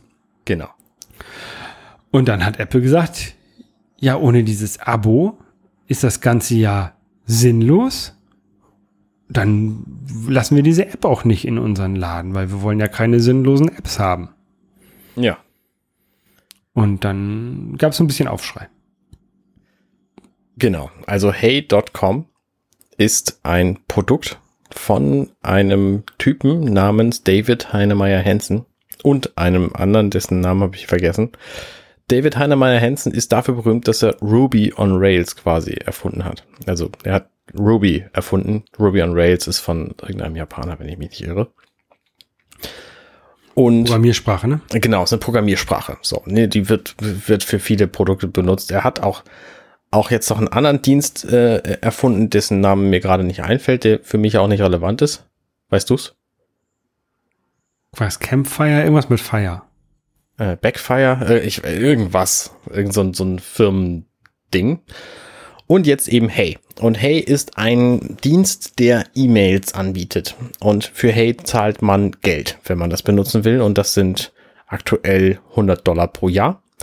Und bei allen anderen Abo-Geschichten sagt Apple halt, wenn du das Abo in unsere App abschließt, kriegst du 70 Prozent von dem Geld, was du verlangst. Und 30 Prozent kriegen wir. Das ist mit allen App-Geschichten bei Apple schon lange so gewesen. Die sind jetzt irgendwann bei längerfristigen Dingen auch auf 15 Prozent Eigenanteil runtergegangen für bestimmte Firmen. Und das war immer so die allgemeine Regel. Aber an dieser Regel vorbei sind halt sämtliche Streaming-Dienste beispielsweise gegangen und viele, viele andere Beispiele auch. Also die haben, Apple hat offensichtlich diese eine Regel, die für alle gilt und sehr, sehr viele Sonderabsprachen mit großen Firmen wie beispielsweise Amazon für Amazon Prime und Netflix für Netflix Streaming und, und, und, und, und. Und jetzt gerade bei dieser App, hey, hat Apple gesagt, nö. Also diese App, ähm, die lassen wir nicht zu. Und das bleibt auch so. Das ist halt so, wir sind da jetzt Hardliner und wir ähm, gönnen euch das einfach nicht. So. Und das ist ein ziemlich arschiger Move und das können sie halt machen, weil sie einfach die totale Herrschaft über diesen App Store haben. Und das war jetzt in der Woche vor der WWDC ein ziemlich großes Thema, jedenfalls für die Tech-Welt. Und alle Leute sind halt hingegangen und haben sich überlegt, hm, Moment, Apple, vielleicht sollte Apple mal von seinem Platzhirschdenken weggehen und den App Store ein bisschen mehr ähm, auch entwicklerfreundlich machen und herstellerfreundlich und das überdenken. Und genau damit das dann tatsächlich nicht an News die WWDC überschattet, dann eine Woche später war, hat Apple ein paar Stunden bevor die WWDC begonnen hat, dann diese App doch noch zugelassen. Obwohl sie vorher mehrfach Phil Schiller persönlich gesagt haben, nein, da, wir bleiben dabei, dass, dass diese App gibt's hier bei uns nicht. Und das ist schon ziemlich, ziemlich arschiger Move. Und da habe ich gedacht, okay, Apple ist halt einfach auch eine geldgeile Arschfirma manchmal. Und die haben, ich weiß nicht, 20 Milliarden Dollar auf der hohen Kante und wissen nicht, wohin damit. Solche Sachen müsste man eigentlich anders geregelt kriegen, finde ich. Ja, ähm, Sie haben jetzt wohl gesagt, dass Sie jetzt Bugfix-Updates durchlassen wollen ähm, und für zukünftige Feature-Updates ähm, soll es wohl äh, Absprachen mit den Entwicklern von Hey geben. Zum Beispiel ein Vorschlag ist wohl, dass ähm, sie eine kostenlose Variante anbieten sollen, die man halt über die App starten kann. Okay. Das sind so Sachen, wo, dass ich, was ich gehört habe. Ähm, es gibt eine ganz lustige Seite. You download the app and it doesn't work.com. Mhm. Ähm, weil das ist, das ist ein Satz, ähm, den Phil Schiller, also der, der Head of Marketing von Apple, also wirklich ein, ein hohes Tier dort bei Apple, ähm, dem, dem Entwickler von Hey geschrieben haben. Wir, wir, wenn man das runterlädt und man hat halt keinen Account, dann kann man halt mit der App nichts anfangen. Und auf dieser Webseite ähm, haben halt Leute äh, zusammengetragen, bei welchen anderen Apps das so ist. Also wie zum Beispiel die Netflix-App. Da muss man auch Benutzername und Passwort eintragen und man kann dort nichts machen. Ähm, früher konnte man tatsächlich ein Netflix-Abo in der App abschließen, aber es geht nicht mehr. Ähm, selbst Apples eigene App, ähm, die Entwickler-Apps, ähm, funktionieren mhm. genauso. Also da musst du halt auch einen Entwickler-Account haben, den du nicht in diese App abschließen kannst, sondern den kannst du halt nur auf Apples ähm, Webseite abschließen. Ähm, genau, das ist ganz lustig. Also es gibt eine ganze Menge Apps, die im App Store drin sind, womit der man halt nichts anfangen kann, ähm, quasi. Ja, ja es, es gibt wohl da auch noch ähm, anhängige Gerichtsverfahren oder Untersuchungen von der EU-Kommission ähm, bezüglich des App Stores und was Apple dort ähm, macht und ob da vielleicht äh, Änderungen anstehen müssten. Aber so ähm, wettbewerbsrechtliche EU-Klagen oder, oder Untersuchungen, die ziehen sich auch gerne mal acht bis zehn Jahre hin. Also da mhm. ist jetzt nicht mit einer baldigen Entscheidung ähm, zu rechnen. Ja, in der Tat. Das Ganze ist, ist so brisant bei, bei Apple und ähm, nicht so sehr brisant bei äh, Android weil man bei Android Apps auch außerhalb von dem App Store, den Google selber anbietet, der nennt sich dort Google Play, ähm, auf das Gerät bringen kann. Durch alternative App Stores oder andere Wege. Und Apple macht das halt nicht, weil sie Angst vor ähm, Urheberrechtsverletzungen einmal haben. Ähm, einmal wollen sie nicht, dass äh, auf das Gerät Programme installiert werden, die nicht auf ihre Sicherheit überprüft wurden, so dass ähm, die auf jeden Fall die Gefahr, dass dort schadhafte Programme installiert werden, verringert wird. Es läuft, rutscht auch bei Apple ab und zu mal was durch, aber ist halt ähm, deutlich weniger, als man bei, bei Android mitbekommt an Schadsoftware. Und natürlich sind noch diese 30% Marge, die Apple dort bekommt. Also Apple, Apple hat nicht 100% von diesen 30% für sich selber. Also sie muss natürlich auch Content Distrib Distribu äh, CDNs bezahlen oder ähm, die, die, die Kreditkartenabrechnung und so ein Kram machen. Da Apple hat da schon so ein bisschen Aufwand und muss natürlich auch die kostenlosen Apps, die in dem App Store sind, ähm, quasi mit subventionieren darüber. Ähm, aber nichtsdestoweniger macht Apple mit diesen 30 Prozent schon ganz gutes Geld. Ja, in der Tat. Und das ist sicherlich äh, im Endeffekt nachher auch eine, eine, eine, eine Frage. Und ähm, wie weit jetzt dieser Aufschrei von, von Hey und den Entwicklern dort ähm, dem Ganzen schadet, ähm, ist sicherlich auch eine, eine Sache, die bei Apple besprochen wurde. Ne? Also lassen wir die durch, um, um so ein bisschen Ruhe zu haben. Ähm, oder stellen wir uns auf, beharren wir auf unserem Standpunkt, weil wir glauben, das ist für unser Unternehmen das Beste und außerhalb von dieser kleinen, Anführungszeichen, kleinen Entwicklerbubble ähm, bekommt das sowieso niemand mit. Also ich glaube nicht, dass ähm, Freunde von mir, die ein iPhone haben, von diesem Problem was mitbekommen haben oder von dieser Diskussion. Ja, ja, aber unterschätzt nicht die Tech-Welt. Also die Tech-Welt, und das ist jetzt gerade in der Woche vor der WWDC durch, durch ziemlich viele von diesen Blogs gegangen. Also der Daring Fireball-Typ äh, hat da was drüber geschrieben. Also Leute, die sehr viel Einfluss haben in der, in der, in der Tech-Bubble, sag ich mal, die haben da halt drüber geschrieben, dass das eine, eine ziemlich Arschmove war und dass ja, das äh, glaube, überarbeitet die, werden sollte. Ich glaube, dass die Tech-Bubble sehr klein ist.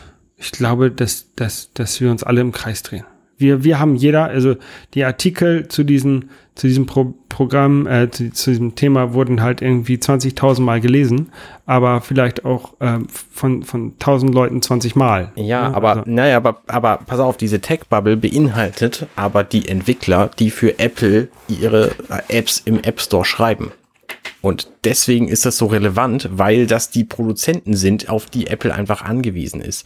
Und wenn die alle aus, aus 15 verschiedenen Richtungen zu hören bekommen, ja, nee, Apple ist eigentlich ein Arschmove, äh, äh, Arschverein, da, da sollte man lieber keine Apps für schreiben. So, dann äh, überlegen sie sich das halt zweimal. Also glaub, es gibt ja viele Leute, die einfach zu YouTube nicht als Content Creator hingegangen sind, weil äh, YouTube inzwischen so undurchsichtig ist, was seine Bezahlmethoden angeht, dass da einfach keiner mehr planen kann, mit berühmt zu werden. So und das ist bei Apple im Grunde ähnlich. Ja, aber die Content Creator oder, oder, oder Filmemacher, die nicht auf YouTube sind, sind, spielen auch keine Rolle. Und genauso ist es wie, genauso ist es mit den, mit den App-Entwicklern, die halt nicht auf dem App Store sind, spielen halt keine Rolle. Ähm, also ich, ich bin mit den 30 Prozent sehr glücklich dafür, dass Apple ähm, sich darum kümmert, dass die Apps vertrieben werden und ähm, ich mich da um nichts kümmern muss. Wenn Apple noch so ein bisschen Werbung dafür machen würde für meine kleinen Mini-Apps, wäre das natürlich super. Ähm, aber eben, ich, ich glaube, dass ähm, die Leute, die sich einmal darüber aufregen, das sind sicherlich mehr als die, die betroffen sind. Ähm, aber es gibt halt sehr viele Leute, die halt von dieser, von dem App Store so profitieren, äh, profitieren dass die ähm, diese 30 Prozent sehr gerne in Kauf nehmen weil sie haben dann hinterher 70 Prozent und sonst hätten sie 0 Prozent.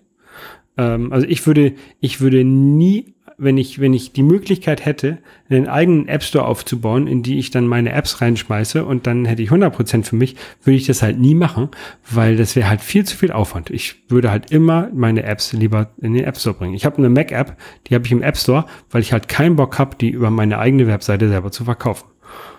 Und für das ist mir diese 30 Prozent äh, absolut genug. Ich verstehe dein Plädoyer, aber deine Apps sind auch eine andere Art App als so eine Service-App wie beispielsweise Hey. Weil bei Hey läuft alles, was die machen, quasi bei sich. Das heißt, die haben diesen E-Mail-Dienst bei sich laufen.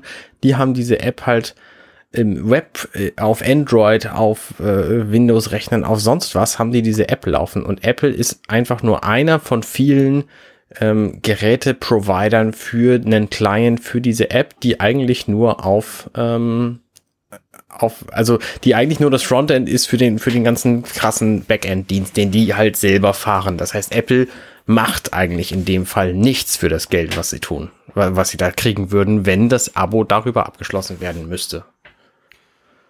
Ja, ähm, aber ich, ich glaube halt, dass die, diese Art von Apps sind halt eine sehr geringe Anzahl. Also zum Beispiel ein, ein Affinity Photo kannst du halt im App Store kaufen, kannst du halt aber auch online bei denen auf der Webseite kaufen. Ähm, und die würden das halt, wenn es, wenn es quasi, wenn diese 30 Prozent so relevant wären, würden sie es halt nicht in den App Store packen, sondern nur online. Aber ich glaube, dass sie also nur auf deren Webseite halt. Ähm, ich, ich glaube halt, dass es, dass der App Store halt das ganze Prozedere so, so viel einfacher macht, dass sich diese 30 Prozent wirklich lohnen. Ja, aber wie gesagt, so Service und, und äh, Abo-Apps sind da halt was anderes. Und wir haben über Hey noch gar nicht gesprochen. Hey ist ein E-Mail-Dienst und ähm, genau wie Ruby selber ist es opinionated Software. Also Software, wo jemand gedacht hat, auf diese Weise wäre das am sinnvollsten. Das heißt, man muss, wenn man da keine Lust zu hat, wenig selber drüber nachdenken und dann funktionieren viele Sachen schon ganz gut. Und eigentlich ist Hey nur E-Mail. Nichts anderes als ein, ein E-Mail-Provider, wo man eine Mail-Adresse bekommt at hey.com und ähm, dann eben den Client, um da mit zu interagieren. Aber hey, tut halt ganz viele Sachen, die einfach clever sind, mit E-Mail zu machen. Und ich frage mich, a, warum hat es nicht vor 20 Jahren schon begonnen, clevere Sachen mit E-Mails zu machen? Und b, ähm, warum, also ich verstehe den Sinn, was das, was das, was das macht so, aber die Herangehensweise ist mir eigenart, es, es kommt mir halt komisch vor, warum das so, so viel Anklang findet auch. Also viele Leute freuen sich halt sehr über diese, diese App weil beispielsweise, man kriegt auf dieser Hey-App kriegt man Mails, genau wie auf alle anderen Mailadressen auch, und wird dann aber erstmal gefragt, willst du von diesem Absender Mail, Mails überhaupt bekommen? Und dann kannst du sagen nein. Und wenn du sagst nein, dann kommen die halt auch nicht wieder. So. Oder du hast eine Mail und kannst der Mail sagen, okay, das ist jetzt für mich nicht wichtig, aber das möchte ich gerne in zwei Wochen wissen und dann kriegst du diese Mail halt in zwei Wochen nochmal vorgeworfen. Oder es gibt quasi vier verschiedene Arten von Mails. Das eine sind Mails, die sinnvoll sind abzulegen. Irgendwelche Seriennummern beispielsweise, äh, Hotelreservierungen, sonst was. Dann gibt's einfach Mails, die man lesen will, irgendwelche Newsletter von Baubugs, Insolvenzverfahren beispielsweise. Ähm, dann gibt's Nachrichten von Freunden, die man möglicherweise einfach lesen und lieb haben will und beantworten auch, weil es eine, eine Diskussion ist oder eine, eine Konversation. Und es gibt Werbung. Und Werbung und Spam und so, das will man halt gar nicht haben. Und das äh, blendet man dann aus und dann ist es weg. Und ich frage mich, warum muss es einfach diesen Dienst geben? Warum kann man nicht einfach einen Mail-Client entwickeln, der das alles tut mit egal welcher Mail, die da drin ist? Ähm, das habe ich tatsächlich noch nicht ganz verstanden. Ich habe jetzt einen Invite bekommen. Die haben mehrere, mehrere zehntausend Invites pro Tag verschickt, um jetzt äh, irgendwie ihre Leute da zu kriegen. Und ich habe den seit heute tatsächlich und werde mir das jetzt mal angucken. Was auf jeden Fall passiert ist, dass die diese Mails auch filtern. Das heißt, man kann nicht mehr ähm, beispielsweise einen Tracker in ein Bild verpacken und wenn das Bild geladen wird, weiß man, dass die Mail geöffnet wurde und äh, zu welchem Zeitpunkt, auf welchem kleinen und all solche Dinge. Das geht halt mit E-Mail. Und Hey sagt halt, ähm, nee, wir laden einfach diese Tracker nicht mehr. Aber übrigens, in dieser Mail wäre ein Tracker gewesen. Und ähm, die wollen quasi auf den ganzen Missbrauch damit hinweisen, der mit Mail inzwischen passiert. Und ich, ich weiß einfach nicht, warum man das machen sollte. Aber ich verstehe inzwischen, Hey ist auch einfach ein E-Mail-Service-Provider, den man eben mit Geld bezahlt, statt mit seinen Daten. Ich meine, man kann auch irgendwie eine kostenlose Mail bei Google kriegen, aber bei Google, das wissen wir alle, da zahlt man halt mit seinen Daten. Und das ist bei Hey offensichtlich anders. Ja.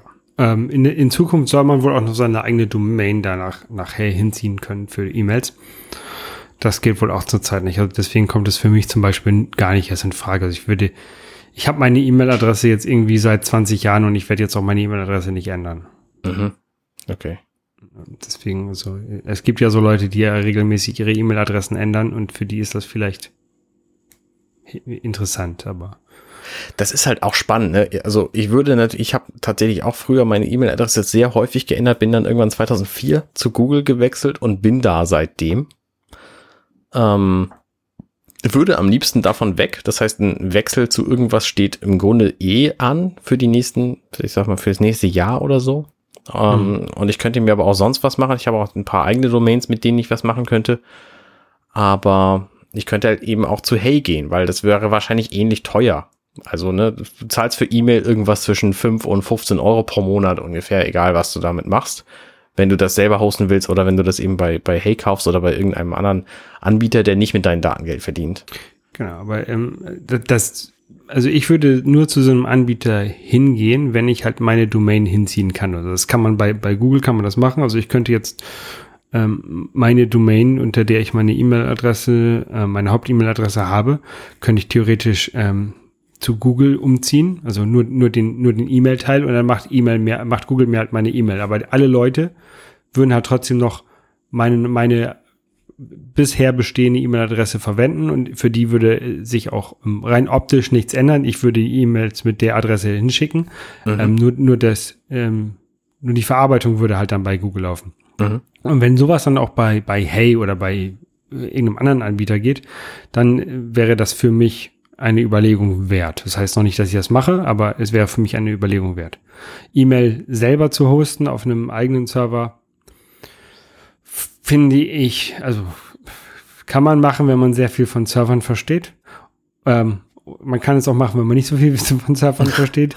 Und dann muss man halt davon ausgehen, dass es ab und zu mal nicht funktioniert und dass E-Mails verschwinden. Ne? Und ähm, mhm. das will man vielleicht nicht. Also ich habe halt ich habe jemanden, der sich um den E-Mail-Teil von meiner Domain kümmert und der das halt für mich macht. Das ist, ähm, ich habe andere Domains, wo ich mich halt selber um den Server kümmern muss und dann, also bei hier ist auch nicht zum Beispiel, kümmere ich mich selber um den Server. Deswegen gibt's auch keine hier ist auch nicht E-Mail-Adresse, weil ich halt das nicht eingerichtet habe und weil ich halt, ich will nicht sagen, mich nicht traue, ähm, aber ich würde halt zum Beispiel für meine Haupt-E-Mail-Adresse würde ich mich das nicht trauen, weil ich halt Angst hätte, dass sie dann irgendwann nicht erreichbar ist. Ja, ja, verstehe ich. Ich habe irgendwann zu meinen Domains tatsächlich mal die beiliegenden E-Mail-Adressen alle mal aktiviert und benutze davon tatsächlich keine mehr. Inzwischen gehen die alle einmal durch Gmail durch. Das heißt, ich habe die alle weitergeleitet zu Gmail und ähm, da kommen halt, weiß ich nicht, täglich drei Spam-Nachrichten auf jeder an und das war's. Und Gmail filtert mir das dann raus und dann, dann ist es halt auch gut. Und die benutze ich im Grunde auch nie. Das heißt, ich kommuniziere immer über, über Gmail direkt oder über andere Dienste. Meine Arbeit zum Beispiel hat halt auch eine Mailadresse. Ja. Und das ist eigentlich kein schöner Zustand. Ich hätte natürlich gerne eine at arnesdomain.de ähm, E-Mail-Adresse, die aber dann auch funktioniert und dann muss ich dann halt einfach mal irgendwann Geld in die Hand nehmen. Und das geht natürlich bei Hey auch nicht. Also wie du gesagt hast, eigene Domain funktioniert noch nicht. Ähm, ich finde das Feature tatsächlich ganz clever, dass man, dass man nicht mehr gespy-tracked wird.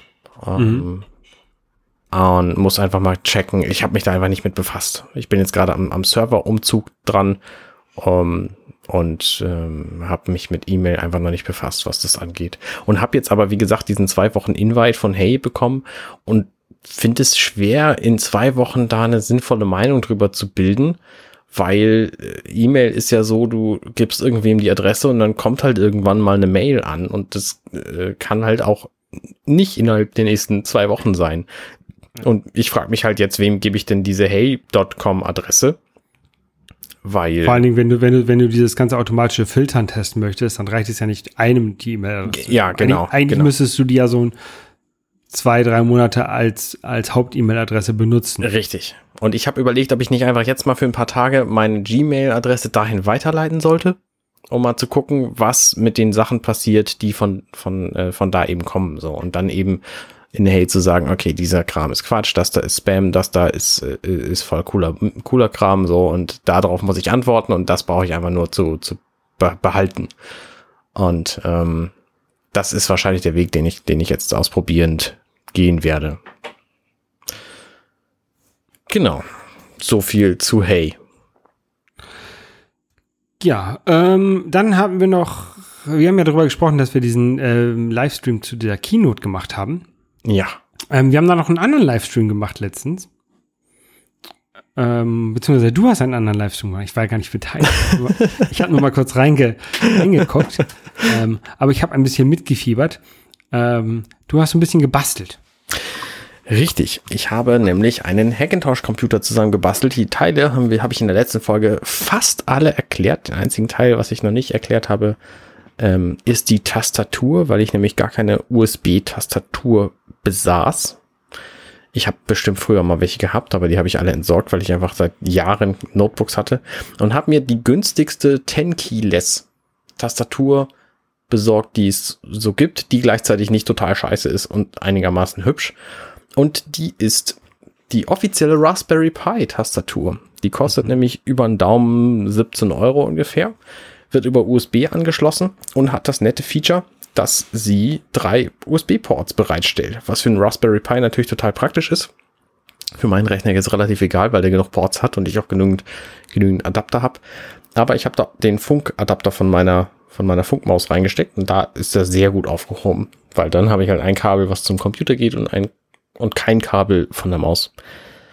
Ähm, Hackintosh selber, ich habe diesen Livestream gemacht, ich habe den Rechner gebastelt, ich habe einen, also der Moment, wo ich bei zwei Stunden 30 oder so, wo ich dann das BIOS zum Laufen kriege, also die ganzen Teile alle richtig zusammengesetzt habe und den Rechner das erste Mal starte. Also ich mache den Schalter am Netzteil an und bin erstmal kurz schockiert, dass nichts passiert und denke, irgendwas ist kaputt gegangen. Dann kriege ich im Chat den hilfreichen Hinweis. Der Chat war übrigens ganz großartig. Also so einen Livestream zu machen und dann im Chat mit den Leuten zu kommunizieren, die mir dann auch sinnvolle Fragen stellen und sinnvolle Tipps geben und so. Das, das hat sehr viel Spaß gemacht. Ähm, und dann kam der Tipp, du musst auch den Anknopf mal drücken. Und dann habe ich den Anknopf von diesem Rechner gedrückt und dann ist der auch gestartet. Und beim allerersten Start dauert das immer einen Moment, bis der ins BIOS springt. Und dann habe ich mich halt wahnsinnig gefreut, als es funktioniert hat. Und habe gedacht, okay, dann machst du den Stream halt jetzt aus. Ist auch schon spät, war irgendwie 10 Uhr abends. Und ähm, habe den Stream dann ausgemacht und dachte, ach komm, okay, guckst du dir halt noch mal eben an, wie das geht mit dem mit dem ähm, Hackintosh Bootloader, ähm, macOS und so. Und ich hatte da sowieso schon eine Anleitung von einem Menschen namens Technoddy auf YouTube gefunden, der genau beschreibt, wie das gemacht wird und dachte, ja, okay, ich kann das alles nachvollziehen, das mache ich dann wahrscheinlich morgen im Stream. Ähm, und der hat aber auch die Datei, die man braucht, das EFI, schon direkt bereitgestellt. Dann habe ich das einfach runtergeladen, habe mir den, den, den Mac, Mac OS Installationsdateien runtergeladen, habe das beides auf einen USB-Stick getan und habe gedacht, ja, okay, probier's halt nochmal eben kurz aus, ob das, ob das startet. Und es hat gestartet und ich habe die Installation von macOS gemacht und dann war das nach einer halben Stunde oder so reine, reine Installationszeit war das gegessen, das Problem. Also auf dem Rechner lief dann sofort macOS und zwar relativ problemfrei. Manche Sachen funktionieren tatsächlich nicht, aber ähm, ein Großteil von allem funktioniert. Also ich habe halt immer noch kein Bluetooth und Wi-Fi, weil die Karte einfach nicht da ist. Die kommt irgendwann, wie gesagt, aus China. Ähm, das kommt irgendwann später erst. Aber äh, alles andere, also FaceTime funktioniert nicht. Da weiß ich noch nicht, wie ich es zum Laufen kriege. Aber die ganzen Dateien übertragen hat funktioniert. Ähm, iMessage? iMessage funktioniert. Mhm. Es ähm, hängt vielleicht so ein bisschen mit FaceTime zusammen, das wird da irgendwie ähm, du benutzt ihn jetzt aber auch schon produktiv, oder? Genau, und ich benutze ihn produktiv. Ich nehme da sind, gerade meine, sind, meine zweite Podcast-Folge schon mit auf. Das ist ja also, auch der, der Zweck gewesen, dass ich den habe, um damit Podcasts aufzunehmen. Wir sind jetzt quasi auf dem Hackintosh. Richtig, richtig, richtig. Das Notebook habe ich, da habe ich die Daten runtergeholt und das seitdem nicht mehr angemacht, das MacBook Pro. Und das wird irgendwann dann zur äh, zur Reparatur gehen wegen der Tastatur und dann verkauft werden. Und äh, das sind beides Momente, da freue ich mich schon sehr drauf, weil ich das dann endlich los bin, dieses Gerät. Der Hackintosh läuft einfach großartig. Ich habe tatsächlich auch ein paar Spiele schon runtergeladen und gestartet. Ich habe noch keines gefunden, was äh, unter Ultra-Settings äh, geruckelt hätte. Liegt aber wahrscheinlich daran, dass das neueste Spiel, was ich überhaupt hätte, irgendwie von 2018 ist. Ähm, also die Spiele sind halt alle schon ein bisschen älter. Ich weiß auch gar nicht, was ich damit, was ich damit spielen wollen sollte. Ich habe kurz ein Windows dran gehabt, das war aber von 2018 und wie gesagt hatte dann irgendwie Installationsupdate Nummer 1700 irgendwas ähm, und hat sich dann geupdatet und dann funktionierte es plötzlich nicht mehr, dann funktionierte auch macOS nicht mehr. Also es ist halt wie gesagt ein Hackintosh, der ist halt auch hacky, da funktionieren halt manchmal auch Dinge nicht. Und ähm, da musste ich dann einfach bestimmte BIOS-Einstellungen korrigieren anschließend, um das ähm, macOS wieder zum Laufen zu kriegen. Und das äh, Windows habe ich aber seither nicht mehr zum Laufen gekriegt. Das heißt, da muss ich mich auf jeden Fall nochmal einlesen, um zu gucken, wie das denn eigentlich geht. Weil eigentlich Rechner an SSD rein sollte kein Problem sein, davon Windows zu starten. Aber mit so einem Hackintosh ist es offensichtlich schwieriger. Mhm. Ja. Ja, und ansonsten funktioniert alles. Also ähm, ich habe ja, also als ich in den, in den Livestream, ich habe den tatsächlich nicht komplett verfolgt, aber ich habe mal kurz reingeguckt. Mhm. Ähm, da hat man auch deinen, äh, also das interne von dem von dem Rechner halt gesehen und der Lüfter, der da auf deiner auf deinem Prozessor drauf ist, beziehungsweise nicht nicht der Lüfter, sondern der, das, der Kühlkörper. Ja, ist schon sehr groß. Also in dem Moment, als ich reinguckt habe, hast du das ganze Mainboard an diesem Kühlkörper hochgehoben. ja, richtig. Richtig. Der, der Kühlkörper ist so groß, dass er auch in quasi in, in fast alle Richtungen zu groß ist. Der ist zum Beispiel so groß, dass die Grafikkarte nicht im eigentlich für Grafikkarten vorgesehenen Slot, dem obersten PCIe-Slot, stecken kann, sondern ich musste einen weiter unten nehmen. Ähm, mir wurde im Chat gesagt, dass das wohl nicht so schlimm sei, wenn man das an einem achtfach PCIe-Anschluss hat, statt an einem 16-fach PCIe-Anschluss. Mhm. Ich habe keine Ahnung, was das bedeutet. Ähm, wenn ich das Gefühl habe, dass es irgendwas, dass irgendwas nicht hinhaut, dann würde ich mich darum kümmern, dass es möglicherweise doch äh, auf einen anderen Port kommt. Aber dann, dann musst du einen kleineren Lüfter kaufen oder was ist dann das? Genau, das wäre eben die Konsequenz. Also wenn ich tatsächlich glaube, dass es so nicht ausreicht, dann müsste ich einen kleineren Lüfter kaufen. Okay. Oder oder ein anderes Board, wo das besser raufpasst. Nee, ein anderen, anderes Board funktioniert tatsächlich nicht. Okay. Weil die Boards sehen alle ähnlich aus. Ich frage mich, wie man mit diesem Lüfter überhaupt diese, diesen PCIe-Slot benutzen kann. Ist mir völlig schleier, weiß ich nicht. Und der ist halt auch so riesengroß, dass der tatsächlich in fast alle Richtungen am Gehäuse endet. Also am, am Gehäuse tatsächlich äh, ist. Und ich musste den umdrehen zwischendurch, weil sonst die Lüfter da nicht dran gepasst hätten, die dafür vorgesehen sind. Mhm. Ja, ansonsten bin ich damit sehr zufrieden. Und es läuten zwei Dinge bunt, nämlich die Grafikkarte und das Board. Und äh, ich habe mich noch nicht damit befasst, ob ich die irgendwie gleich schalten oder ausschalten kann. Aktuell leuchten sie halt einfach ähm, so Regenbogenfarben. Es, es stört mich jetzt auch nicht genug, um es zu ändern. Ja, ja. und es, es, äh, ist ein schönes Gerät. Ich freue mich da sehr drüber. Und gerade jetzt vor der äh, geplanten ähm, Apple Silicon Intel Wechselgeschichte von Apple freue ich mich jetzt quasi diesen Schritt gegangen zu sein und mit diesem Rechner noch eine ganze Weile Spaß haben zu können, ähm, weil er läuft halt so, wie er ist. Ne? Im schlimmsten Fall update ich das Betriebssystem nie und dann ist es halt irgendwann zu alt, aber das hat halt noch sechs, sieben Jahre Zeit. Mhm. Ja, ich bin gespannt. Also ich finde es ich find's interessant. Ich, für mich wäre das nichts, aber ähm, ich finde es interessant das, de, zu beobachten, ähm, wie du und wie, wie Basti ähm, da damit rumspielen. Mhm. Und tatsächlich äh, hat es auch echt viel Spaß gemacht, diesen Rechner zusammenzubauen. Das war ein schönes, schönes Experiment. Ihr könnt es, wie gesagt, in dem Livestream, den gibt's jetzt zum Nachschauen bei YouTube in, auf meinem Kanal Links in den Show Notes. Genau. Und weil das Viech eben so mächtig ist in seinen Rechenleistungen, ähm, wird es wahrscheinlich demnächst von mir einfach noch viel mehr Streams geben zu irgendwas, weil es jetzt einfach auch geht. Ja, ja, ja. Ähm, du benutzt so, äh, wie heißt du mal die, die Kamera, die du benutzt zum, zum Stream? Ähm, das ist eine Zoom Q2N 4K. Die haben, haben wir auch benutzt äh, bei dem WWDC Live-Kommentar. Genau. Ähm, ich habe ja äh, ein, ein MacBook Pro. Ähm, aber wenn man sich diesen äh, WWDC Live-Kommentar-Stream ansieht, wird man sehen, dass die Kamera, ähm, dass man in dem Stream bei meinem Bild tatsächlich mein MacBook sieht, ähm, was im Bild war. Und das oh, ja, du hast die ausgebaut, die Kamera. Ich habe die Kamera von meinem MacBook ausgebaut. Nein, äh, tatsächlich habe ich nämlich mit einer anderen Kamera den Stream gemacht. Ähm, und das ist nämlich das Teil, was ich ausprobieren wollte bei diesem Stream. Äh, ich habe mir ein Elgato Chemlink 4K gekauft. Ähm, das ist ein, ein kleiner Adapter, äh, auf dem man ein, auf einer Seite ein HDMI-Kabel einsteckt, was zum Beispiel von einer Kamera kommt. Mhm. Und auf der anderen Seite ein USB. Und das wird dann vom Betriebssystem wie eine Kamera erkannt, wie eine Webcam erkannt und kann halt in, in jedem Programm was eine Kamera, was eine Standardkamera benutzen kann, ähm, benutzen. Also wie zum Beispiel zum, zum ein, ein QuickTime zum Aufnehmen oder halt Skype oder halt irgendeine Streaming-Software, um halt irgendwelche Sachen zu, zu streamen. Mhm. Ähm, dieses Camlink 4K-Dings, ähm, das war so ein bisschen problematisch. Also ich wollte mir das tatsächlich schon vor einem Jahr kaufen, bevor ich aufs Sabbatical gegangen bin. Hab dann aber gedacht, Vielleicht kommt ja eine, neue, eine, eine bessere Version. Vielleicht ist sogar diese, diese Version, diese 4K-Version jetzt die bessere Version. Und ich wollte mir damals die normale kaufen.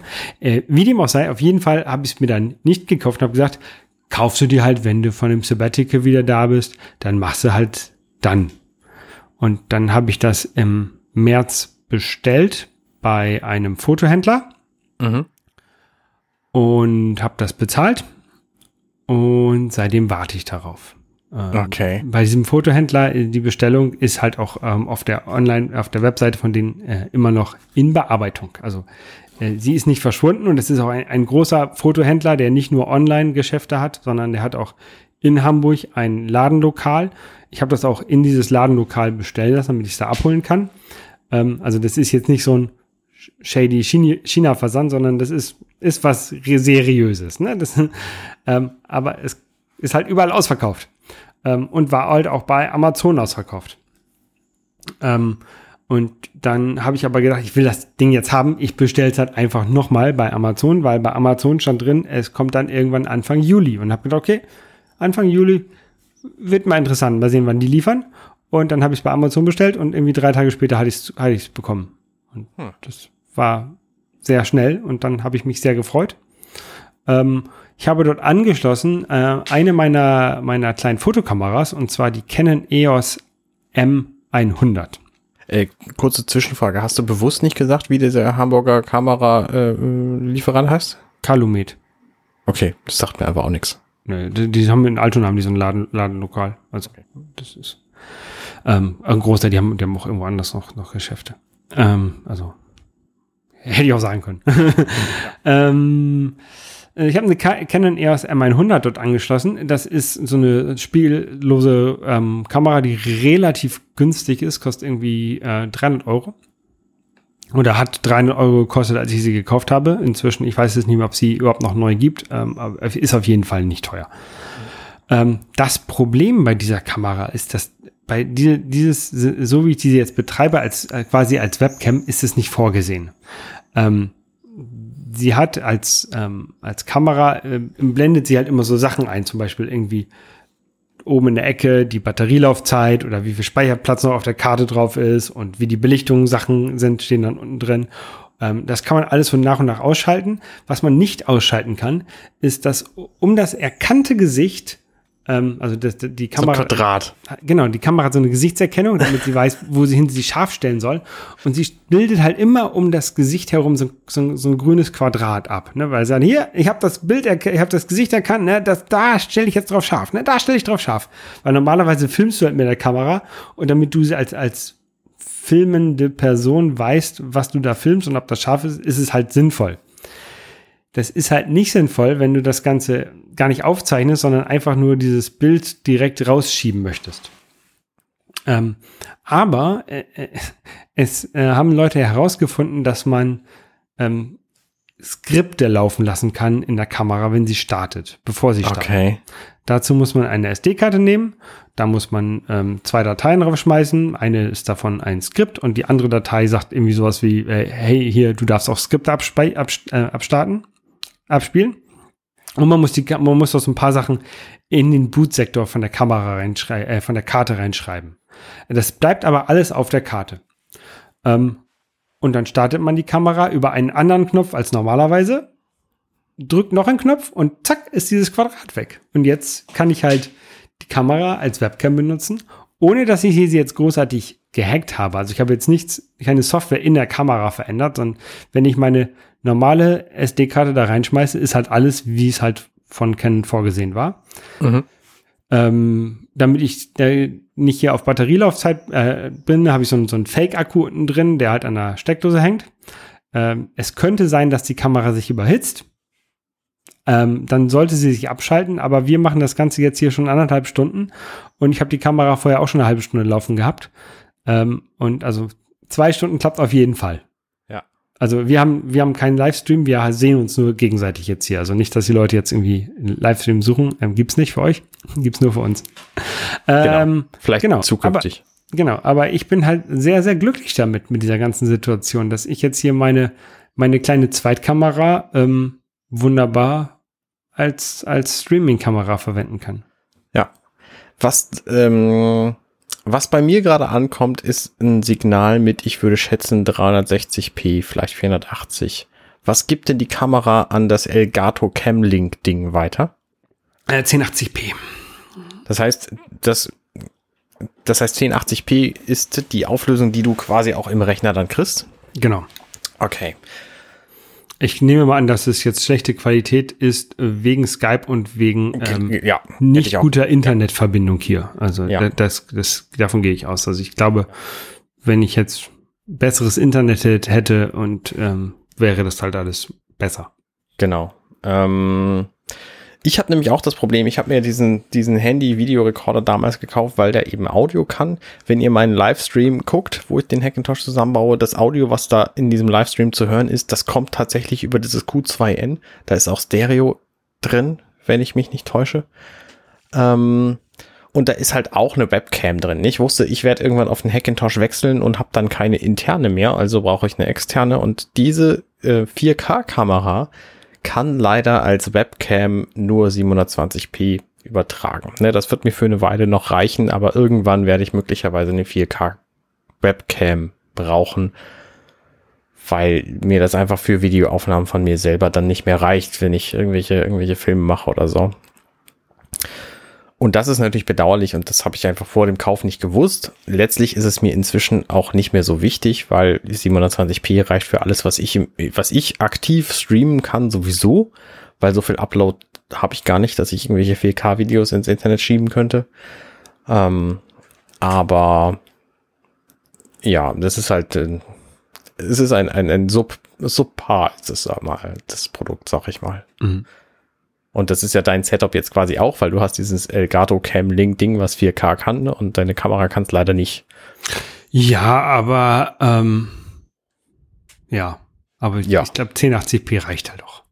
Genau, ne, es ist halt erstmal ist es okay, irgendwann möglicherweise nicht mehr und dann, dann wirst du es halt dann auch merken. So. Mm, genau, aber dann kann ich halt einfach immer noch diese Kamera austauschen gegen eine teurere. Also ähm, ja. Theorie, also ich hätte, es gibt von, von oder es ist angekündigt von Canon eine neue, eine neue spiegellose Kamera, noch nicht angekündigt, gerumort von Canon eine neue spiegellose Kamera, die ähm, EOS R5 und die EOS R6. Die EOS R5 wird äh, zu teuer werden, die EOS R6 wird äh, vermutlich meine Preisklasse auch übersteigen, also die wird wahrscheinlich auch irgendwie äh, 2000 Euro kosten. Ähm, aber wenn ich nicht noch mein Sabbatjahr zurückzahlen müsste und nicht noch ein Haus gekauft hätte, wäre, hätte ich darüber nachgedacht, mir die so eine 2000 Euro Kamera zu kaufen.